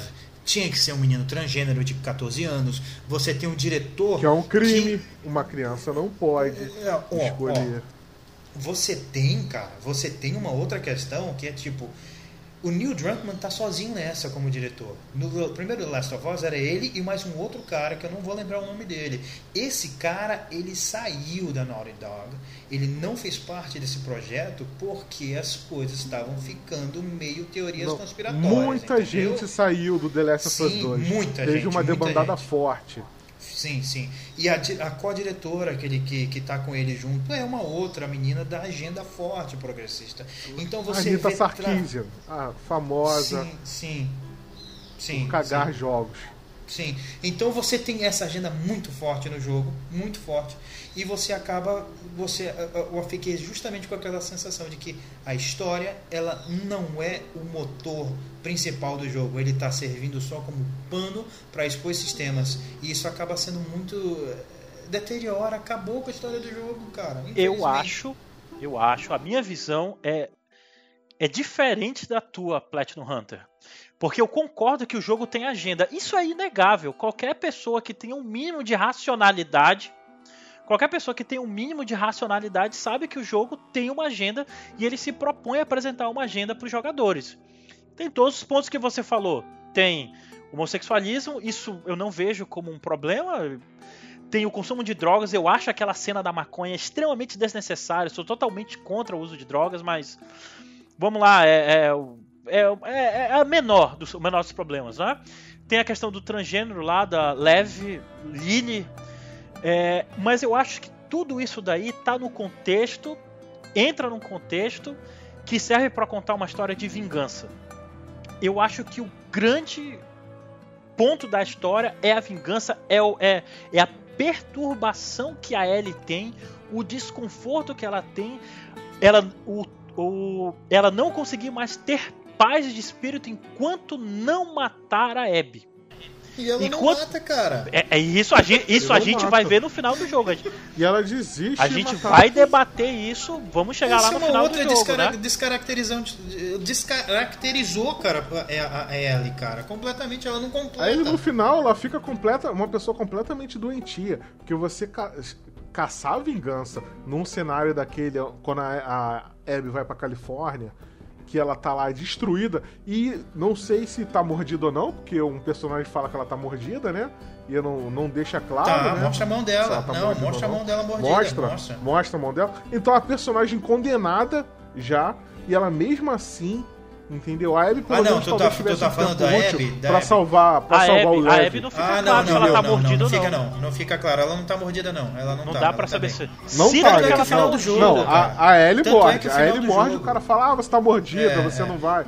Mas o cara fala, o, o prisioneiro fala, que, ah, ela, ela tá foi lá, mordida. Ela fala assim, Mas ela tá, foi mordida e botou... Não dá pra saber, talvez ele tenha mentido só pra outra não ir atrás, pra não perder tempo. Bom, de qualquer maneira, como eu tava falando, eu acho que o principal ponto da história é contar-se uma história de vingança, uma história que vingança não vale a pena, como o Casablanca já falou antes, chega um ponto que não vale mais, os custos são tão altos e as duas vão se deteriorando cada vez mais. A Ellie, na verdade, vai se deteriorando, vai ficando cada vez pior a coisa. É, e eu acho que essa agenda que o jogo é tem. Tão... Essa, essa é tão igual o retorno do rei que até os dedos ela perde igual Frodo, Exatamente. É, isso é sacanagem. Eu acho que essa essa agenda que é apresentada de maneira exagerada, ele podia fazer lá a agenda dele, tudo bem, mas não precisava exagerar com tantos pontos. É, mas para mim não me atrapalhou Platinum Hunter. Para mim não me atrapalhou muito. Para mim atrapalhou não, na imersão. Não me atrapalhou muito. É claro que me incomodou ter, ter tanto exagero, mas me entregou a história, a, a perseguição, a caçada, a, a vontade de ela é, é, é, ter a vingança dela. É, conseguiu me entregar. O jogo conseguiu me entregar isso daí. O sofrimento que as duas passam para ter as suas vinganças. A Ellie tem um pouco, um pouco de orgulho ferido, porque no arco da Ellie, ela vai atrás da Abby, mata todos os amigos da Abby, entendeu? Tortura alguns, Sim. ela se torna um... É aquela velha história de você olha no abismo, o abismo olha de volta. Ela se tornou o monstro que ela tava, achava que a Abby era. Entendeu? E no final ela tem um orgulho ferido, porque a Abby dá um pau nela e desiste de matar ela. Duas vezes, diferentemente do que o Platinum Hunter falou, a Abby deixa de matar a Ellie duas vezes. Uma no começo do jogo, ali na hora da morte do Joel.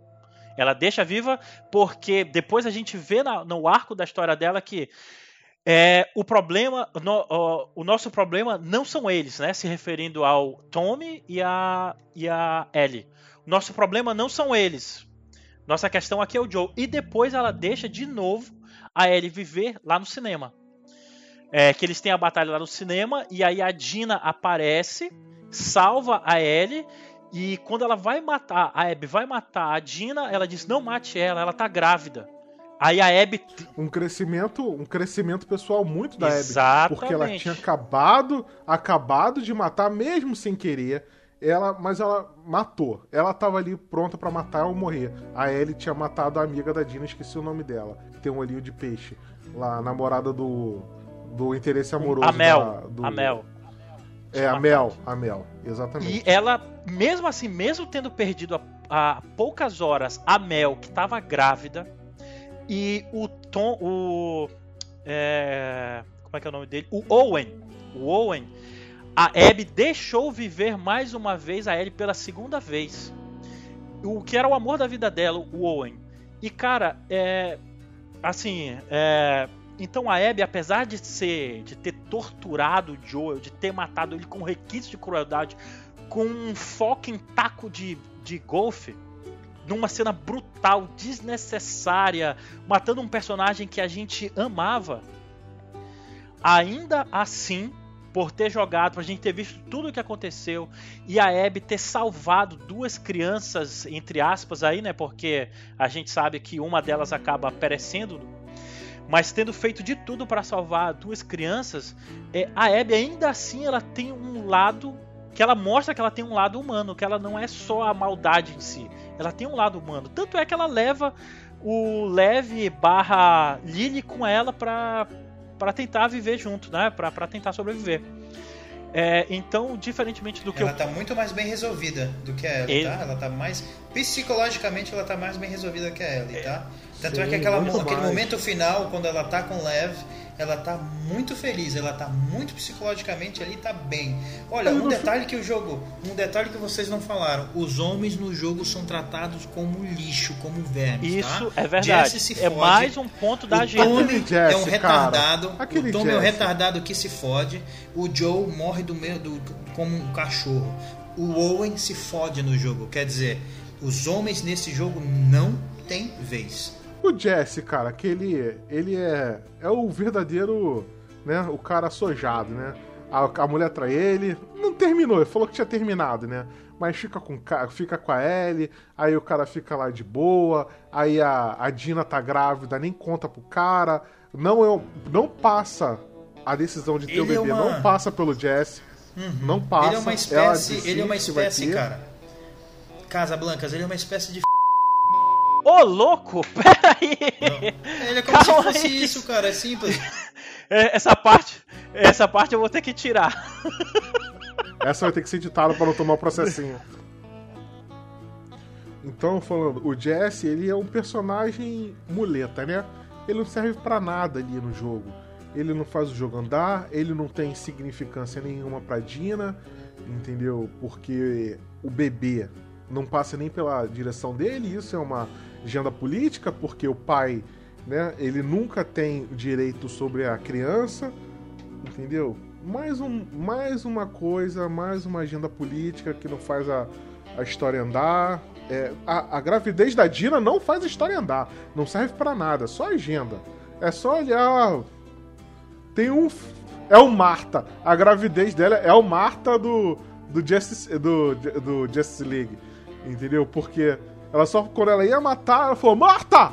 Que é a gravidez. ela lembrou, ela tá grávida também. E aí não matou a, a Dina. O que o Platinum Hunter falou é mais pura verdade. Os homens são tratados como lixo. O Joel é, morre como um. É, ele é um texano, né? Aquele cara sulista que tem o pensamento mais fechado. Apesar de que no jogo ele aparece defendendo a Ellie de um cara que tratou ela mal por ela ter revelado ali o homossexualismo dela, mas o Joe defendeu. De qualquer maneira, deixando claro, eu não dela, sou contra a, a LC, a LC homossexual, porque também não tenho nada no contra. DLC do The Last of Us foi mostrado de uma forma o, a homossexualidade da Ellie foi mostrada de uma forma muito natural, bonita, é, leve. É bonita Hoje em dia eu vendo. Mas eu Casablanca, ó, e, olha, ó, só, pra, só pra comentar Mas, no, na, na, né, gravação. Não é, não é legal, talvez não fosse legal. Se referiu duas vezes ao, é. termo, ao termo homossexualidade como homossexualismo, tá? É diferente, tá? Ismo é diferente de idade, tá? É sexo, homossexualidade, não usa homossexualismo, tá? Homossexualismo é ideologia, homossexualidade é condição. Ah, obrigado, tá vendo? O Platinum Hunter também caça cultura na internet, ó. Vivendo tá aprendendo. De qualquer maneira, eu vejo que o, a sexualidade da, da Ellie é muito natural no jogo. A gente já viu ali, já tinha visto no, do, do, no DLC Left Behind, do, do Last of Us Part 1. É, e é muito natural a maneira que é apresentado ali o relacionamento dela com a, com a Dina. Eu não vejo problema nenhum nisso daí. O problema que eu vejo é o que o Platinum Hunter falou: os homens todos serem retratados ali mal todos ficam em segundo plano. É uma o Owen se ferra, Jesse, Tommy não morre por um por uma bondade. Alguém deve ter chorado no estúdio para não deixar o Tommy morrer, porque eu acho que essa era a intenção. Do, do... Por pouco, né? Porque pois ele é, terminou o Neil deve... manco. Isso, ele ficou desabilitado, ele já não pode mais participar das aventuras. Isso, o Neil matou ele de uma certa forma, né? O Neil Drunkman. Matou o então, espírito então, assim, dele. Matou o espírito dele. É, então, assim, é, essa agenda é tão forte, tão. É, é muito exagerada, infelizmente. Só para concluir, só para concluir. Só para eu concluir, Iori e Casablanca, só para eu concluir, porque isso até hoje me dá náusea. Só para a gente terminar. Cara, eu tenho minhas preferências políticas como todo mundo tem. Então, assim, eu não me incomodaria que essa agenda tivesse lá. Não tem, eu posso discordar de, discordar de tudo da agenda. Quase tudo, assim, concordar com alguns itens, não concordar com outros, tanto faz, tanto faz. No final, você poderia ter um The Last of Us Part 2 inteiro, com as estradas pavimentadas das cores da bandeira LGBT.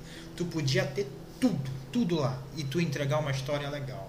Tu entregar um, um, um jogo com começo, meio e fim conciso, que não dividisse opinião, entendeu? Como foi primeiro feito, entendeu? Ele poderia, mesmo que o Joe morresse, cara, ele poderia ter entregue tudo isso, mas é sempre aquela sensação. A partir do momento que o Joe morresse, já não ia ter mais. É é, unanimidade ah, no sim, jogo. Mas não morrer desse jeito, né, cara? Pessoalmente, eu não sou contra a morte do Joel. Eu sou contra a forma que ele morreu. Todo mundo. Eu acho que o jogo deveria ter começado com a Abby. Concordo. Numa caçada, a uma apresentação da Abby, entendeu? Uma, você tinha aquele, alguns flashbacks. Você recolocar.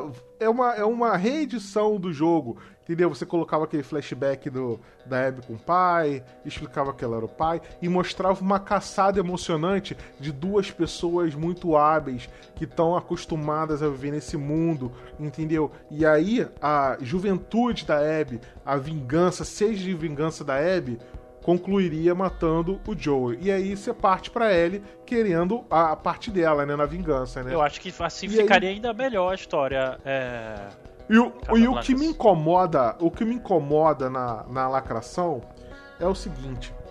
Eu não tenho nada contra ser gay, não ser gay. Você faz o que você quiser, você não me enche o saco, eu não tenho nem aí.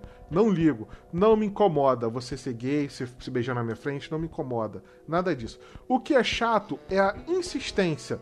Oi, nós acabei de matar um instalador aqui, mas você sabia que eu sou gay? Poxa, acabei de passar por um desafio aqui, mas eu sou gay, hein? Talvez eu tenha conseguido isso só por eu ser gay. Essa insistência, repetição toda hora é um porre. É, eu, é... eu sinceramente não fiquei incomodado com essa essa insistência. Para mim o jogo funcionou muito bem no no quesito história, apesar dos defeitos, apesar do excesso da agenda, mas para mim funcionou muito bem. O que me incomodou mesmo foi a duração do jogo. Eu achei que ele foi muito alongado, principalmente no arco final. Como você já falou aqui, Casablancas, ele parece um retorno do rei, o jogo não acaba. Você pensa, agora vai acabar e não acaba. E vem mais duas horas de jogo, agora vai acabar e não acaba, e vem Mas mais. Mas não é a questão de tempo, que... é a questão de história maçante. Mal contada. Porque, mal contada, fosse uma história dinâmica, entendeu? Você, esse tempo não sentiria. Só que ficou muito maçante o, o, o, loop de gameplay entre, entre o combate e o outro às vezes ficava muito longo. É, aquele entendeu? cliffhanger daquela parte lá é, do que, que ia acontecer com ela e a Abby aquele momento ali, tu ter que jogar três dias foi um negócio insuportável. Mas um detalhe, cara, o, o, o a, a parte final do jogo tá muito legal. Só que o jogo te, te, te, deixou tão cansado, ficou tão maçante que você eu não consegui absorver da, da forma como eu deveria aquele final. Mas está muito legal aquele personagem doentio com aquele amigo dele, com aquela cidade lá na Califórnia, lá eles estavam em Santa Bárbara, né? Aquele local tá muito legal, tá muito bem ambientado, tá muito legal aquele momento ali. Mas não, eu não absorvi, cara, como eu Uma deveria, coisa que me incomodou cansado. na história foi que geralmente você vai do ponto A, no The Last of Us 1 pelo menos era assim, você ia do A do ponto B e do, do B você voltava pro A. Só que do, do A pro B era tão maçante, tão longo, que quando eles terminavam aquele arco de A para B, ele falou, beleza, vamos acabar a história, e aí tinha uma cutscene que te trazia de volta pro A. Porque o jogador não ia ter saco para voltar fazer o caminho de volta. No The Last of Us tem diversos momentos que você faz aquele arco completo, o círculo, e você volta pro ponto para contar a história. Quando você chega no ponto B, no Last of Us parte 2, você não tem mais paciência. Até o diretor sabe que o jogador não vai ter o saco para encarar toda aquela sequência de acontecimento para voltar entendeu? Essa parte é muito marcante na parte do teatro, que é ele vai tem que ir pra uma missão, volta pro teatro, vai e volta. Quando ela chega lá, ela termina com a Abby também acontece quando ela vai com leve para um ponto e aí ela tem que voltar, né, pro aquário e ter a cutscene ela volta direto. Outro Porque é chato. Plot... Casa Blanca, você acabou de botar um outro plot hole aí nojento que foi uma personagem no mundo caótico deixar um mapa jogado no chão com uma mensagem: Nós estamos aqui. Ah, vai se fuder, cara. Pô, sério, sério, sério isso? E uma cara? coisa que a gente não pode deixar de falar que é história e jogabilidade. Os momentos, um jogo onde toda bala conta, Em determinados momentos, o diretor joga tudo pro ar e você tem bala à vontade naquelas sequências scriptadas. Ei, por que que o cara da- não do faz cavalo, do carro, né? que você dá tiro à vontade, entendeu? Pô, Por que, que ele dá. não fez uma animação rapidinho dela abrindo Isso o foi porta-luva e encontrando munição lá, pô? Entendeu? Isso foi preguiça. Dá, cara, dava uma desculpa. Poxa, o cara ele pegou um jeep militar naquela sequência. Pô, tem uma caixa de bala aqui. Podia fazer isso, cara. Ia levar um segundo. Não, de repente a sua pistola virou mágica e você tem balas infinitas. E quando acaba a sequência scriptada, você volta a ter as balas que você tinha. Isso eu É, achei outra um coisa é que na- nas batalhas contra os bosses tem muita munição, né? É, na hora que você vai enfrentar os bosses, você anda, vai, você nem precisa ter o equipamento completo.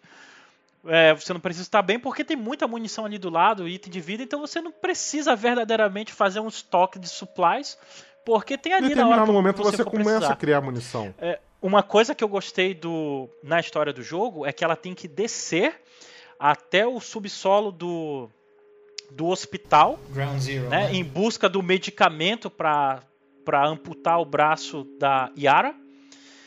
E ela sabe que vai dar M ali, sabe que vai ter coisa ruim lá. E A Nora, a Nora avisa pra ela, né, que tá. É, exato. que ninguém é um vai lá, momento- ninguém vai lá, ninguém se atreve a ir lá. Esse é um momento E muito tem aquela- bom do jogo, tá? Um momento muito bom. É um boss ali Exatamente. Muito Por bem ambientado. Citando é excelente. muito bem é ambientado. excelente. E aí você tem a melhor batalha do jogo. Uhum. que é contra aquele novo inimigo que é uma junção de vários cordyceps.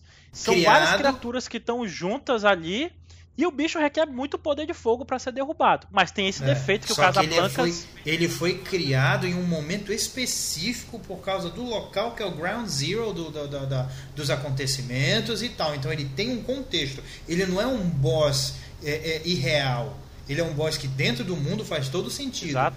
Kudos pro, pro, pro, pro Neil nessa hora aí, tá? É, aí o que quebra Muito um pouquinho essa batalha, que é muito boa, foi o local que eu mais morri, tá? Disparado, foi o, o local que Um eu, É um boss muito difícil. o local que eu mais morri, mas disparado mesmo ali, eu devo ter morrido umas 10, 12 vezes, bastante. Eu morri mesmo. É, mas você não precisa estar com, com o estoque completo né, de equipamento, porque você já pega ali no lado. De qualquer maneira, a batalha é muito legal, ela tem várias partes ali que acontecem. E eu deixei de propósito, né? É, a Ellie morreu algumas vezes só pra ver ter um, como é que. as várias animações de morte. Tem uma quebrada de pescoço que ele dá na, na Abby, que é muito legal, que é bem, bem brutal. Essa, esse Olha, é o momento da que a-. Ó, ó, um outro momento muito bom é o que mostra que a Ellie é, é- é mais esperta do que a Abby. É a luta das duas e a Ellie vai deixando, vai deixando armadilhas pra ela. Puta, eu achei aquilo muito legal, muito da Ellie, muito da personagem, né? Que se E- encaixa no contexto do jogo, a gente tem encaixa, acesso àquilo dali o tempo se todo. encaixa, exatamente. Essa luta das duas é legal. E não tinha nada mais divertido do que tu correr de peito aberto pra cima da Ellen. Vai, vem, vem, vem, mete a bala em mim. Termina o jogo agora. Vai. Muito bom. Eu achei trocar soco com a Abby muito bom, cara. O... Vem um corredor pra cima, tu dá a sequência de taekwondo nele. Tum, tum, tum, um, dois, três, pum! E taca longe. Muito bom. Outra coisa que eu, que eu achei legal no jogo, que tem um momento que a, a Abby tá fugindo com a Yara, com o braço todo ferrado já, e com a Lily. E aí passa os dois por cima do, de um local alto que tem ali, um buraco que tem no teto. Olha, vocês abram, dão um jeito de abrir a porta pra mim. Estão chegando inimigos aqui.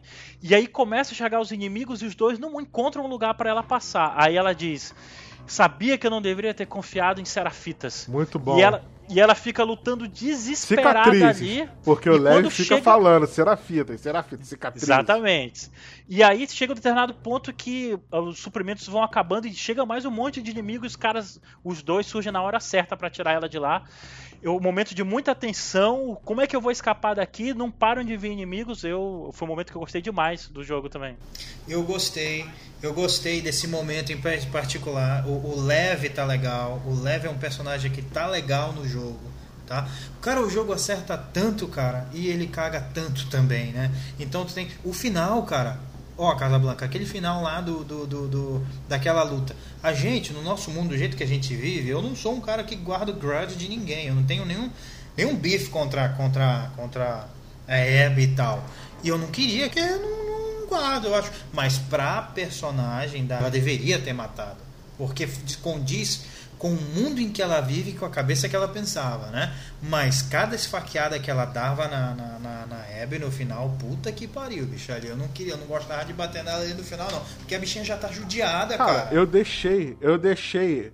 Eu, ach, eu, eu achei que ia ser muito legal se você tivesse uma opção, mas foi uma. não aconteceu. Eu deixei a Abby matar a Ellie. E dava game over simplesmente, né? Você tinha que. O, a história tinha que você tinha que derrotar a Abby de qualquer jeito, né? O que nos leva ao. A, eu gostaria que fosse o penúltimo tópico da história, que é o final do jogo. Vamos debater o final do jogo, porque o final do jogo tá muito controverso também. Tá ame ou odeie. É 8 ou 80. A gente pode ter o jogo dividido em dois atos, né? O ato da, da Ellie e da Abby. Como a partir do segundo ato o jogo já em história, né? Se falando do contexto de história, já não estava tão atrativo, atrativo para mim, o final ele foi previsível, né? Eu achei assim de uma previsi, previsibilidade assim ímpar, né? É, então eu sabia que isso ia acontecer, é, assim como espectador, um cara que é cristão, né? Eu sou, eu sou, eu sou cristão, tal. Eu, faz até sentido, mas só que faz sentido no meu mundo, né, cara? No mundo de um cara cristão. A Ellie nunca ouviu falar de Jesus Cristo, cara. A Ellie não sabe o que é perdão na vida dela. A Ellie ter, ter, ter glimpses de consciência ali no final e, e, porra, ela matou meio mundo de gente, meio mundo de gente em Seattle, matou meio mundo de gente na, em Santa Bárbara e vai pro local para terminar a, a, a, a, jornada dela, a promessa que ela fez e tal, e ela não conclui, cara. É tipo um cockblock E o Tommy, né? caralho, né? E o Tommy, o Tommy, o Tommy vai lá no final, dá aquela pilha errada foda, né? Chega, bota uma pilha errada na L, que deixa a garota doida, mais doida do que ela já tava. E o Tommy some no final, né? o Tommy dá a entender que ele vai e, tipo, você não tem sinal do faz, Tommy. Faz sentido, faz sentido pro, pra, pra, pela previsibilidade do povo. A gente já conseguiu ver que ia caminhar para aquela direção, já dava para ver porque ele tinha uma ele, o diretor tem um carinho a mais pela Abby no jogo isso tá claro né? ele tem um carinho maior pela Abby a Abby tem mais tempo de jogo a Abby tem uma atenção especial no jogo então é claro que ela não ia acabar desse é que jogo a Abby jeito. precisa ser construída no jogo né diferente da Ellie a Ellie já foi construída no no Last of Us 1 e a Ellie não então a Ellie tinha que receber mais atenção nesse jogo para poder ser construída. Só um outro detalhe que eu esqueci de falar do, da, da, da, metade do jogo, olha, uma, uma, observação muito rápida. Vocês chegaram a ver as pessoas na internet falando da simili, eh, da, da, de o quão parecido o cara que cospe no Joe, quando ele vai morrer, que chama Cospe, é o, chama ele de pendejo. É o Manny. Quando é ele o Manny, cospe, o, o personagem. É Neil Druckmann. É, eu reparei. As pessoas ficam falando. Eu não vi ninguém, e, mas eu reparei. Isso pode ser uma mensagem. Isso pode ser, cara. Isso é subliminar, cara. É outra coisa ali, entendeu? Morreu feio demais, né? Com um tirambaço na cara. É outro homem que se fode. Mas esse foi um homem que fudeu com ele. Foi o Tommy que deu um tiro na cara dele. Eu, ach... eu fui muito surpreendido pelo final do jogo algumas vezes. Primeiro que quando estão ali a a Dina e a Ellie vivendo felizes, contando seus carneirinhos ali. No momento que a, a Ellie tem o surto, o transtorno dela, o ataque de nervosismo, aquilo dali foi surpreendente para mim. Já deu para ver que ela nunca mais teria uma vida tranquila e ver o carinho da Dina cuidando dela, aquilo dali foi, foi satisfatório, foi bem legal ver o carinho entre as duas personagens, mas ver o transtorno da Ellie me deixou perturbado. Já aquela personagem, ela nunca mais vai poder ser uma personagem normal. A gente não vai ver a Ellie, se existir um Last of Us Parte 3, uma Ellie equilibrada. É a gente vai ver dali para né? pior. Você vive numa ameaça constante, né? De, dos seres humanos, do, dos instaladores, dos infectados. Entendeu? É complicado. Tudo bem. A outra coisa que me surpreendeu ali foi o Tommy. O Tommy apareceu, convocou ela para fazer aquela jornada. E isso é uma coisa que o Joel jamais iria querer. Porque o Joe jamais iria querer que a Ellie se arriscasse. O Joe jamais iria querer que a Ellie saísse da sua felicidade com seu filho, com a sua esposa para ir numa jornada de vingança. E isso me surpreendeu. o Tommy sabendo disso, sabendo do amor que seu irmão tinha pela Ellie, aparecer e fazer uma proposta dessa e ainda ficar chateado por ela é, não querer fazer isso. Na verdade, ele nem gostava da Dina, né? Porque quando ele vai embora, ele fala: Isso aí é típico de você mesmo. Tu é mó. Né? Ele fica falando mal da Dina. Esse é um plot hole, cara. Isso é um plot hole sem tamanho. Não faz sentido nenhum. Porque você vê no começo do jogo o Tommy pedindo para a esposa dele não deixar que a Ellie saísse que fosse a Verdade. causa, não fosse. E no final ele faz justamente o contrário. Isso é um Por isso que eu tô dizendo jogo, que me surpreendeu. Cara. E o Tommy Des descaracteriza. O Tommy era mais tinha a sensação que ser mais sensível até que o Joel. Entendeu? O Tommy que no, lá no primeiro jogo que pede pro Joel parar a caminhonete para pegar a a família. O Tommy que fala para a esposa dele não deixar a Ellie sair. De repente o, o Tommy vem transtornado, manco, cego de um olho, entendeu? E chega e faz um pedido desse para uma, uma Ellie que estava. É, já estava meio que em paz, né? Tinha achado o lugar dela um pedaço de chão, literalmente um pedaço de chão, criando carneiro, com filho, entendeu? E chamar o chamado para uma jornada violenta de novo. Exato. É realmente não não não não condiz com o Tommy. Exato. E ali naquele momento a gente já podia ter o final do jogo, a gente já poderia ter a Abby de um lado vivendo a vida dela, é, na jornada para buscar encontrar os vagalumes ao lado da Lily, e nós podíamos ter do outro lado o a Ellie vivendo com a Dina mas o jogo não acaba e a gente tem uma nova jornada da Ellie. Vamos lá. E a gente acaba descobrindo um novo ambiente ensolarado, uma, um local em que eles tem, tratam como animais os infectados, que eles uma têm acorrentados, uma nova facção. E lá dentro a gente vê uma coisa terrível que é eles mantêm como escravos, como prisioneiros seres humanos. E dão alguns desses seres humanos, jogam na piscina para servir de alimento ou, ou, brincadeira ou alguma forma de tortura para os infectados. Usam infectados como um mecanismo de defesa. Usam, exatamente. E cara, é isso ao mesmo tempo que é interessante, é cruel. É, mostra pra gente o quão sofrida é a vida da Abby, porque a Abby, no final do jogo, ela tá só o osso, ela tá só o couro e o osso. Ela perdeu todos aqueles músculos que ela tinha e ela passou a ficar de um jeito mais feminino, do jeito que o Casablancas gosta com um bracinho mais fino, não é, Casablanca? Vai encarar uma Hebe daquele ali. o Owen. Pô, o Owen, meu amigo. O Owen sofreu ali, cara. Pois é, ali, aí a gente tem que se perguntar o que que aconteceu ali com a Abby e com a Lily. Eu não me passo outra coisa que não tenha sido elas foram violentadas, infelizmente, ali por aquele, aquele, aqueles crápulos, aqueles aqueles sobreviventes lá criminosos. Nossa. Eu ela sofreu o pão que o diabo amassou sofreu pão que o diabo amassou. E o que acontece é a, a, a Ellie sabendo disso, estando na vantagem física, alimentada, com equipamento, ainda assim chama a Abby para a batalha final. E a Abby nem queria, eu não vou lutar com você. Eu não vou lutar com você. A Abby já estava em paz, já estava satisfeita em sobreviver. Em sobreviver. E o que, que a Ellie faz? Coloca a faca no pescoço da Lily então você não vai lutar, é isso? Aí a Abby não tem outra opção, vai usar as últimas forças que tem para tentar manter viva a última coisa que liga ela ao mundo, que dá um pouco de humanidade para ela, que é proteger aquela criança. E aí nós temos a batalha final e, e eu acho que quando ela tem, a Ellie tem aquele disparo, aquele estalo que ela vê o Joel olhando para ela é, são que são três segundos de cena que o Joel, ela vê o Joel olhando para ela em reprovação, uma imagem de reprovação, com um olhar de reprovação. Eu acho que ela recupera a humanidade dela. Não, não é isso que eu devo fazer para mim. Não é isso. Não é isso que o Joel gostaria. E aí deixa a Mas Abby é tarde embora. demais, né? Porque ela perdeu tudo por nada. Ela não teve a vingança dela e ela perdeu a família dela. Exatamente. É, é, é, aquela questão da vingança que a gente falou mais, mais cedo. A vingança tem consequências, e as consequências foram ela perder dois dedos, é, perdeu o amor da vida dela, que não ia se sujeitar a isso daí, perdeu a família dela. Então, é, é, eu achei o final A vingança do jogo... é o Ouroboros, né? Ela te consome, né? Ela, para se autoalimentar, ela te consome. Eu achei o final do jogo satisfatório.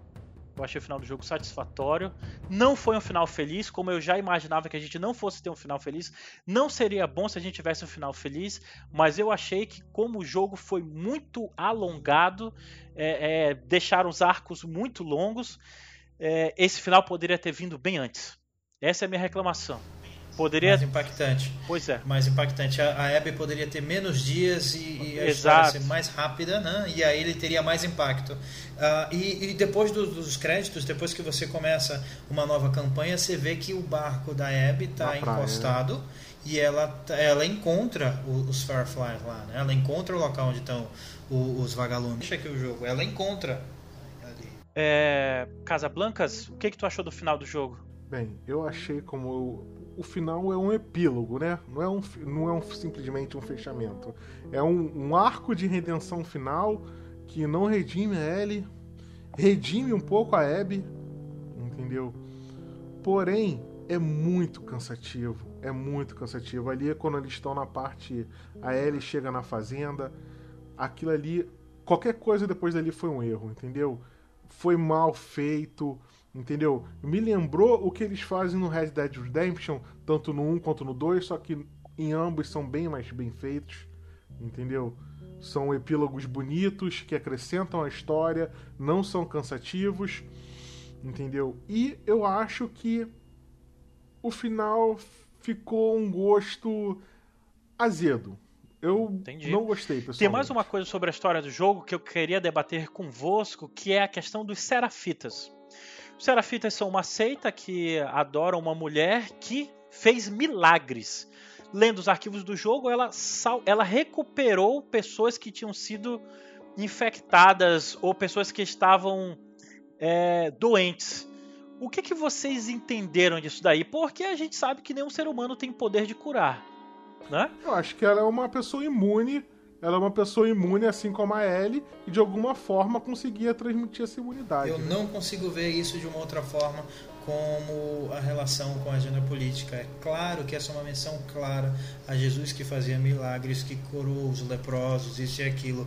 É uma menção muito clara. E é por isso que o jogo faz uma demonização de religião e trata quem é religioso como extremista, como louco, fanático da agenda mesmo. Sim, o subtexto sem dúvida é esse, né? O subtexto é, é uma ode ao ódio à religião, né? Demonizar a religião.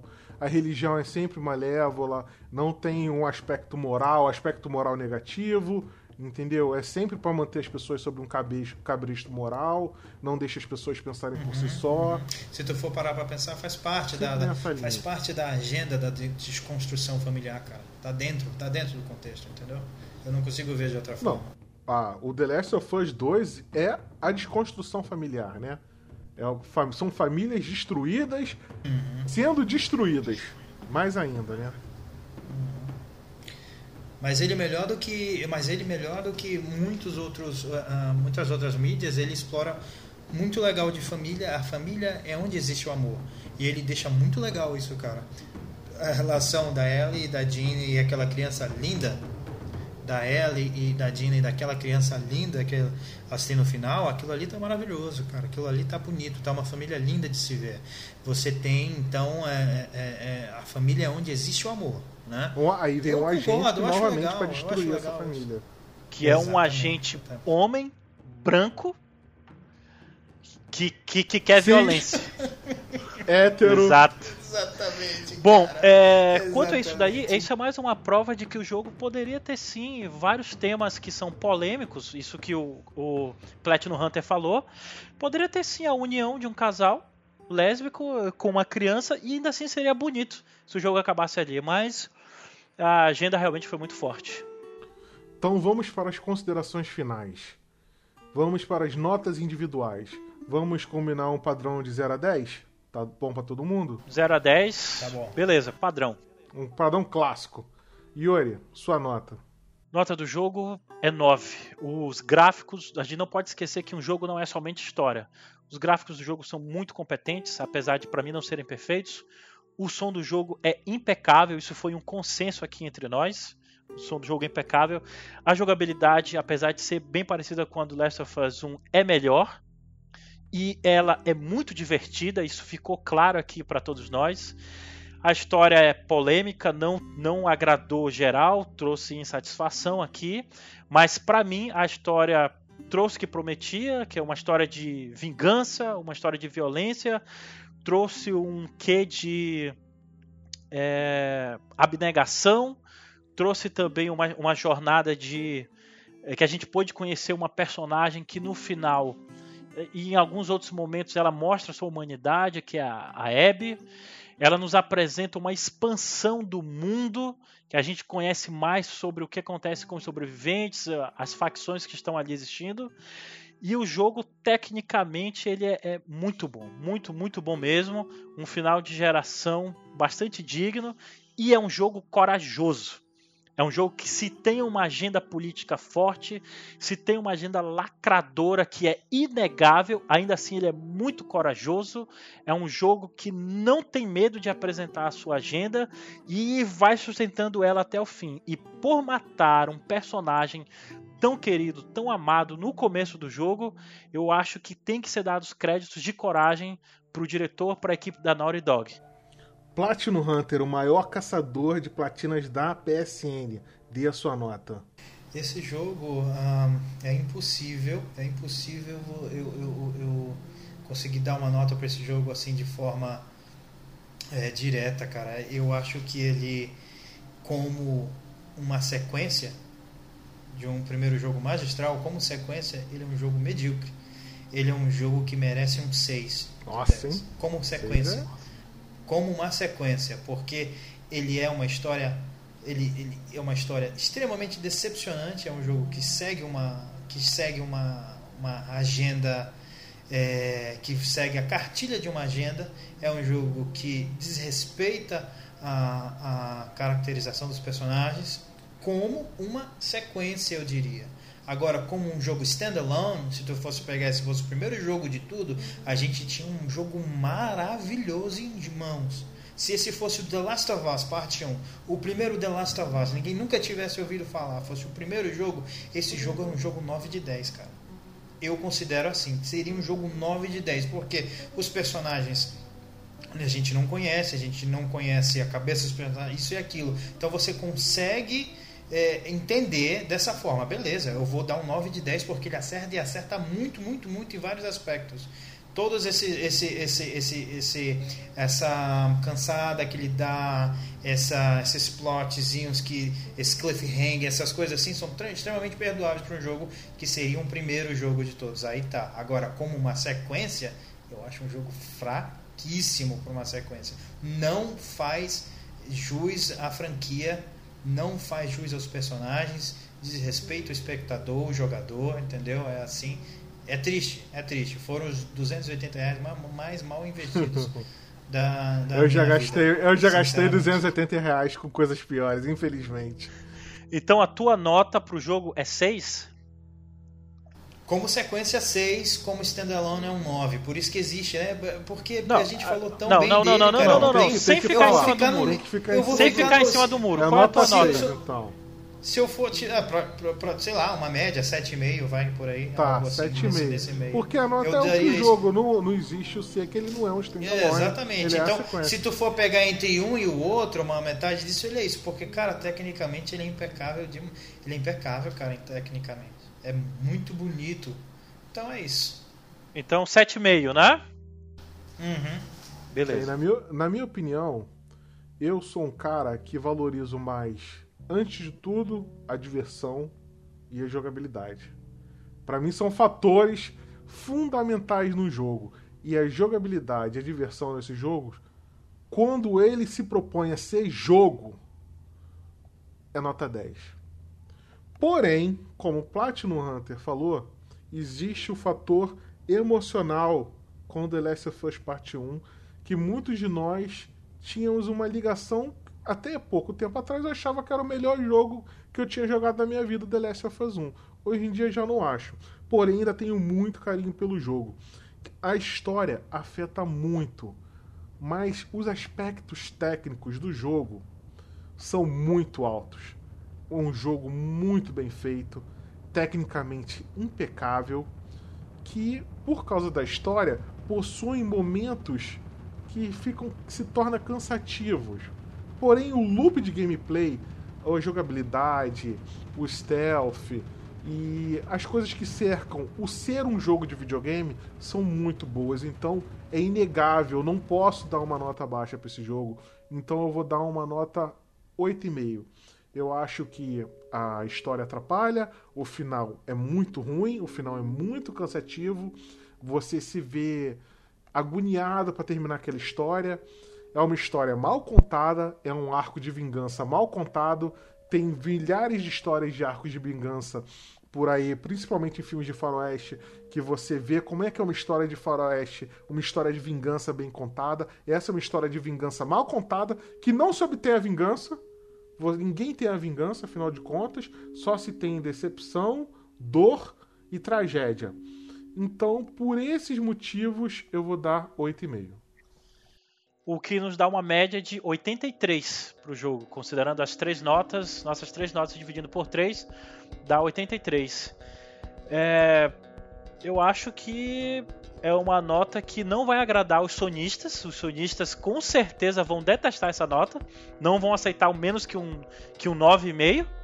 Os sonistas.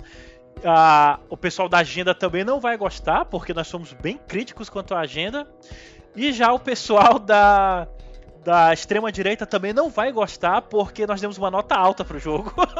não deixa de ser uma nota alta. Então, eu acho que com esse primeiro Nerd Trick a gente vai conseguir desagradar todos os públicos possíveis. pra quem tá querendo construir um público não é o ideal, né? Mas pelo menos a gente bem tá sendo a gente autêntico. Poderia fazer, bem que a gente poderia fazer um novo, viu? Esquece esse, esse, esse, esse nosso primeiro podcast. Vamos fazer um segundo só falando bem, cara. Só falando bem, porque esse daqui não vai dar certo, não. Pode crer que a gente, se isso chegar a ser ouvido por uma boa audiência, a gente vai tomar muita pedrada. Vamos então arrematar. Vamos arrematar o podcast com o fator replay vocês jogariam novamente? Cara, eu vou te ser muito sincero, eu não tenho vontade de jogar esse jogo agora de novo porque ele é muito grande. É muito grande. Como não precisa fazer um segundo playthrough para fazer a platina, é, talvez eu refaça alguns segmentos dele para talvez buscar a platina, mas eu tô muito longe da platina. Eu não tenho nem 40% dos troféus e eu não sou muito apegado à platina, porque platina é coisa de gente bocó. então eu. Então eu não me sinto nesse momento interessado em jogar o game novamente, não me vejo. Se ele vier no PlayStation 5 gratuito, né? Se você puder pegar ele de novo no PlayStation 5, aí eu vou baixar, eu vou jogar de novo. Mas se tiver que pagar para jogar ele no PlayStation 5, com certeza não. Então, nesse momento agora, eu, tô, eu tenho uma semana que eu debulhei o jogo, não me sinto interessado em jogar novamente, é, porque eu me, me imergi, eu me inseri bastante na história e estou satisfeito com o que eu vi. E você, Platinum? Vai buscar a platina? Ah, sobre... ah, então a questão da platina. Eu sou, eu sou um cara é, realmente apaixonado por platinas em jogos. É uma, é uma das minhas paixões. Assim, eu gosto mesmo de debulhar, de ir a fundo nos jogos, mas esse jogo em especial eu fiquei absolutamente sem nenhum interesse. Eu vou fazer a platina, mas eu vou fazer por obrigação, cara. Caramba! vou fazer por obrigação, assim, que tu tem, assim, de, pô, são 280 reais, né? Tem que sair uma platina daí, né? Mas nenhum interesse de jogar ele de novo, porque até porque não, foi, não é um jogo que foi feito para ser jogado duas vezes. E ah, um outro detalhe que você tinha falado antes disso, de, de, de, do gameplay, que tu gostou pelo gameplay, pela jogabilidade e tal. Esse é um jogo que eu comprei, que eu quis. É um, das, é um, é um jogo à parte, né? Uma das raras exceções de jogo que tu pega que tu pega no lançamento, que tu não quer ter spoilers porque tu quer jogar pela história. Eu joguei o jogo inteiro pela história. É, é, é, a proposta para mim desse jogo é diferente dos outros jogos que você que eu jogo, entendeu? Que eu quero me divertir, que eu quero quero saber de, de personagens isso e tal, mas esse jogo é pela história e a história realmente me decepcionou, entendeu? Entendido. Bem, eu já até deletei o jogo do PS4. Eu não tenho a mínima, eu não tenho a mínima intenção de jogar novamente. No PS5, talvez, como o Yuri falou, se tiver novos é, features, é, algumas novidades, algo que vale a pena revisitar o jogo, eu vou revisitar. A platina não parece difícil, porque quando você acaba o jogo, você dá para chegar, entrar nos segmentos, você tem já tá mostrando o que que falta para pegar, o que que não falta. Não parece ser uma platina difícil. A platina do primeiro parece ser mais difícil do que a dessa, né? Mas uhum. mesmo assim, é eu sou um humilde detentor de 10 platinas só. Não vou ter a décima. A décima primeira não será The Last of Us Parte 2. Ah, eu tô com 55 e essa definitivamente não será a minha 56 Vou fazer lá pra frente, quando já tiver sem saco mesmo. Não, eu vou fazer lá pra frente, quando. Ah, só pra fazer, entendeu? Pra, talvez eu faça do Last of Us o primeiro, que eu tava terminando do Last of Us agora, no, Remastered, né? Tava terminando a campanha, a jornada do. dos. aquela jornada do multiplayer, né? Da sobrevivência e tal. Talvez eu faça depois dela, mas. Decepção, decepção. Então. Esse... E olha, falando assim, olha, uma outra coisa, o, o, o, o, nome que eu peguei, Platinum Hunter, não é à toa. Eu sou. O, o Iori sabe o quanto eu sou apaixonado pela Sony. Eu sou fãzaço da Sony. Eu até brinco muito a respeito, eu sou muito fã da Sony, mas eu sou crítico também, cara. Eu vou não vou passar pano pra uma coisa que eu não gostei se eu não sentir no coração. É simples assim. Então, esse foi o primeiro episódio do Nerd Streak. Queremos que seja o primeiro de muitos. Né? Vocês podem seguir o perfil do Nerd Streak no Twitter, que é nerd streak. Vocês podem me seguir no perfil casablancasns. E aí, Yori, qual o seu perfil? O meu é arroba Iori Yagami RR. O Platinum Hunter não quer dar o, a rede dele, porque ele tá com medo de verem que ele não platinou tantos jogos. é tudo história. Entendeu? É bem por aí, é bem por aí. 55 para quem é fã mesmo de platina não é nada, cara. Esse foi o primeiro Nerd Streak. Obrigado pela audiência. Espero ter, esperamos ter novos episódios e contamos com vocês no futuro. Um grande abraço e é isso aí. Valeu, até a próxima, galera!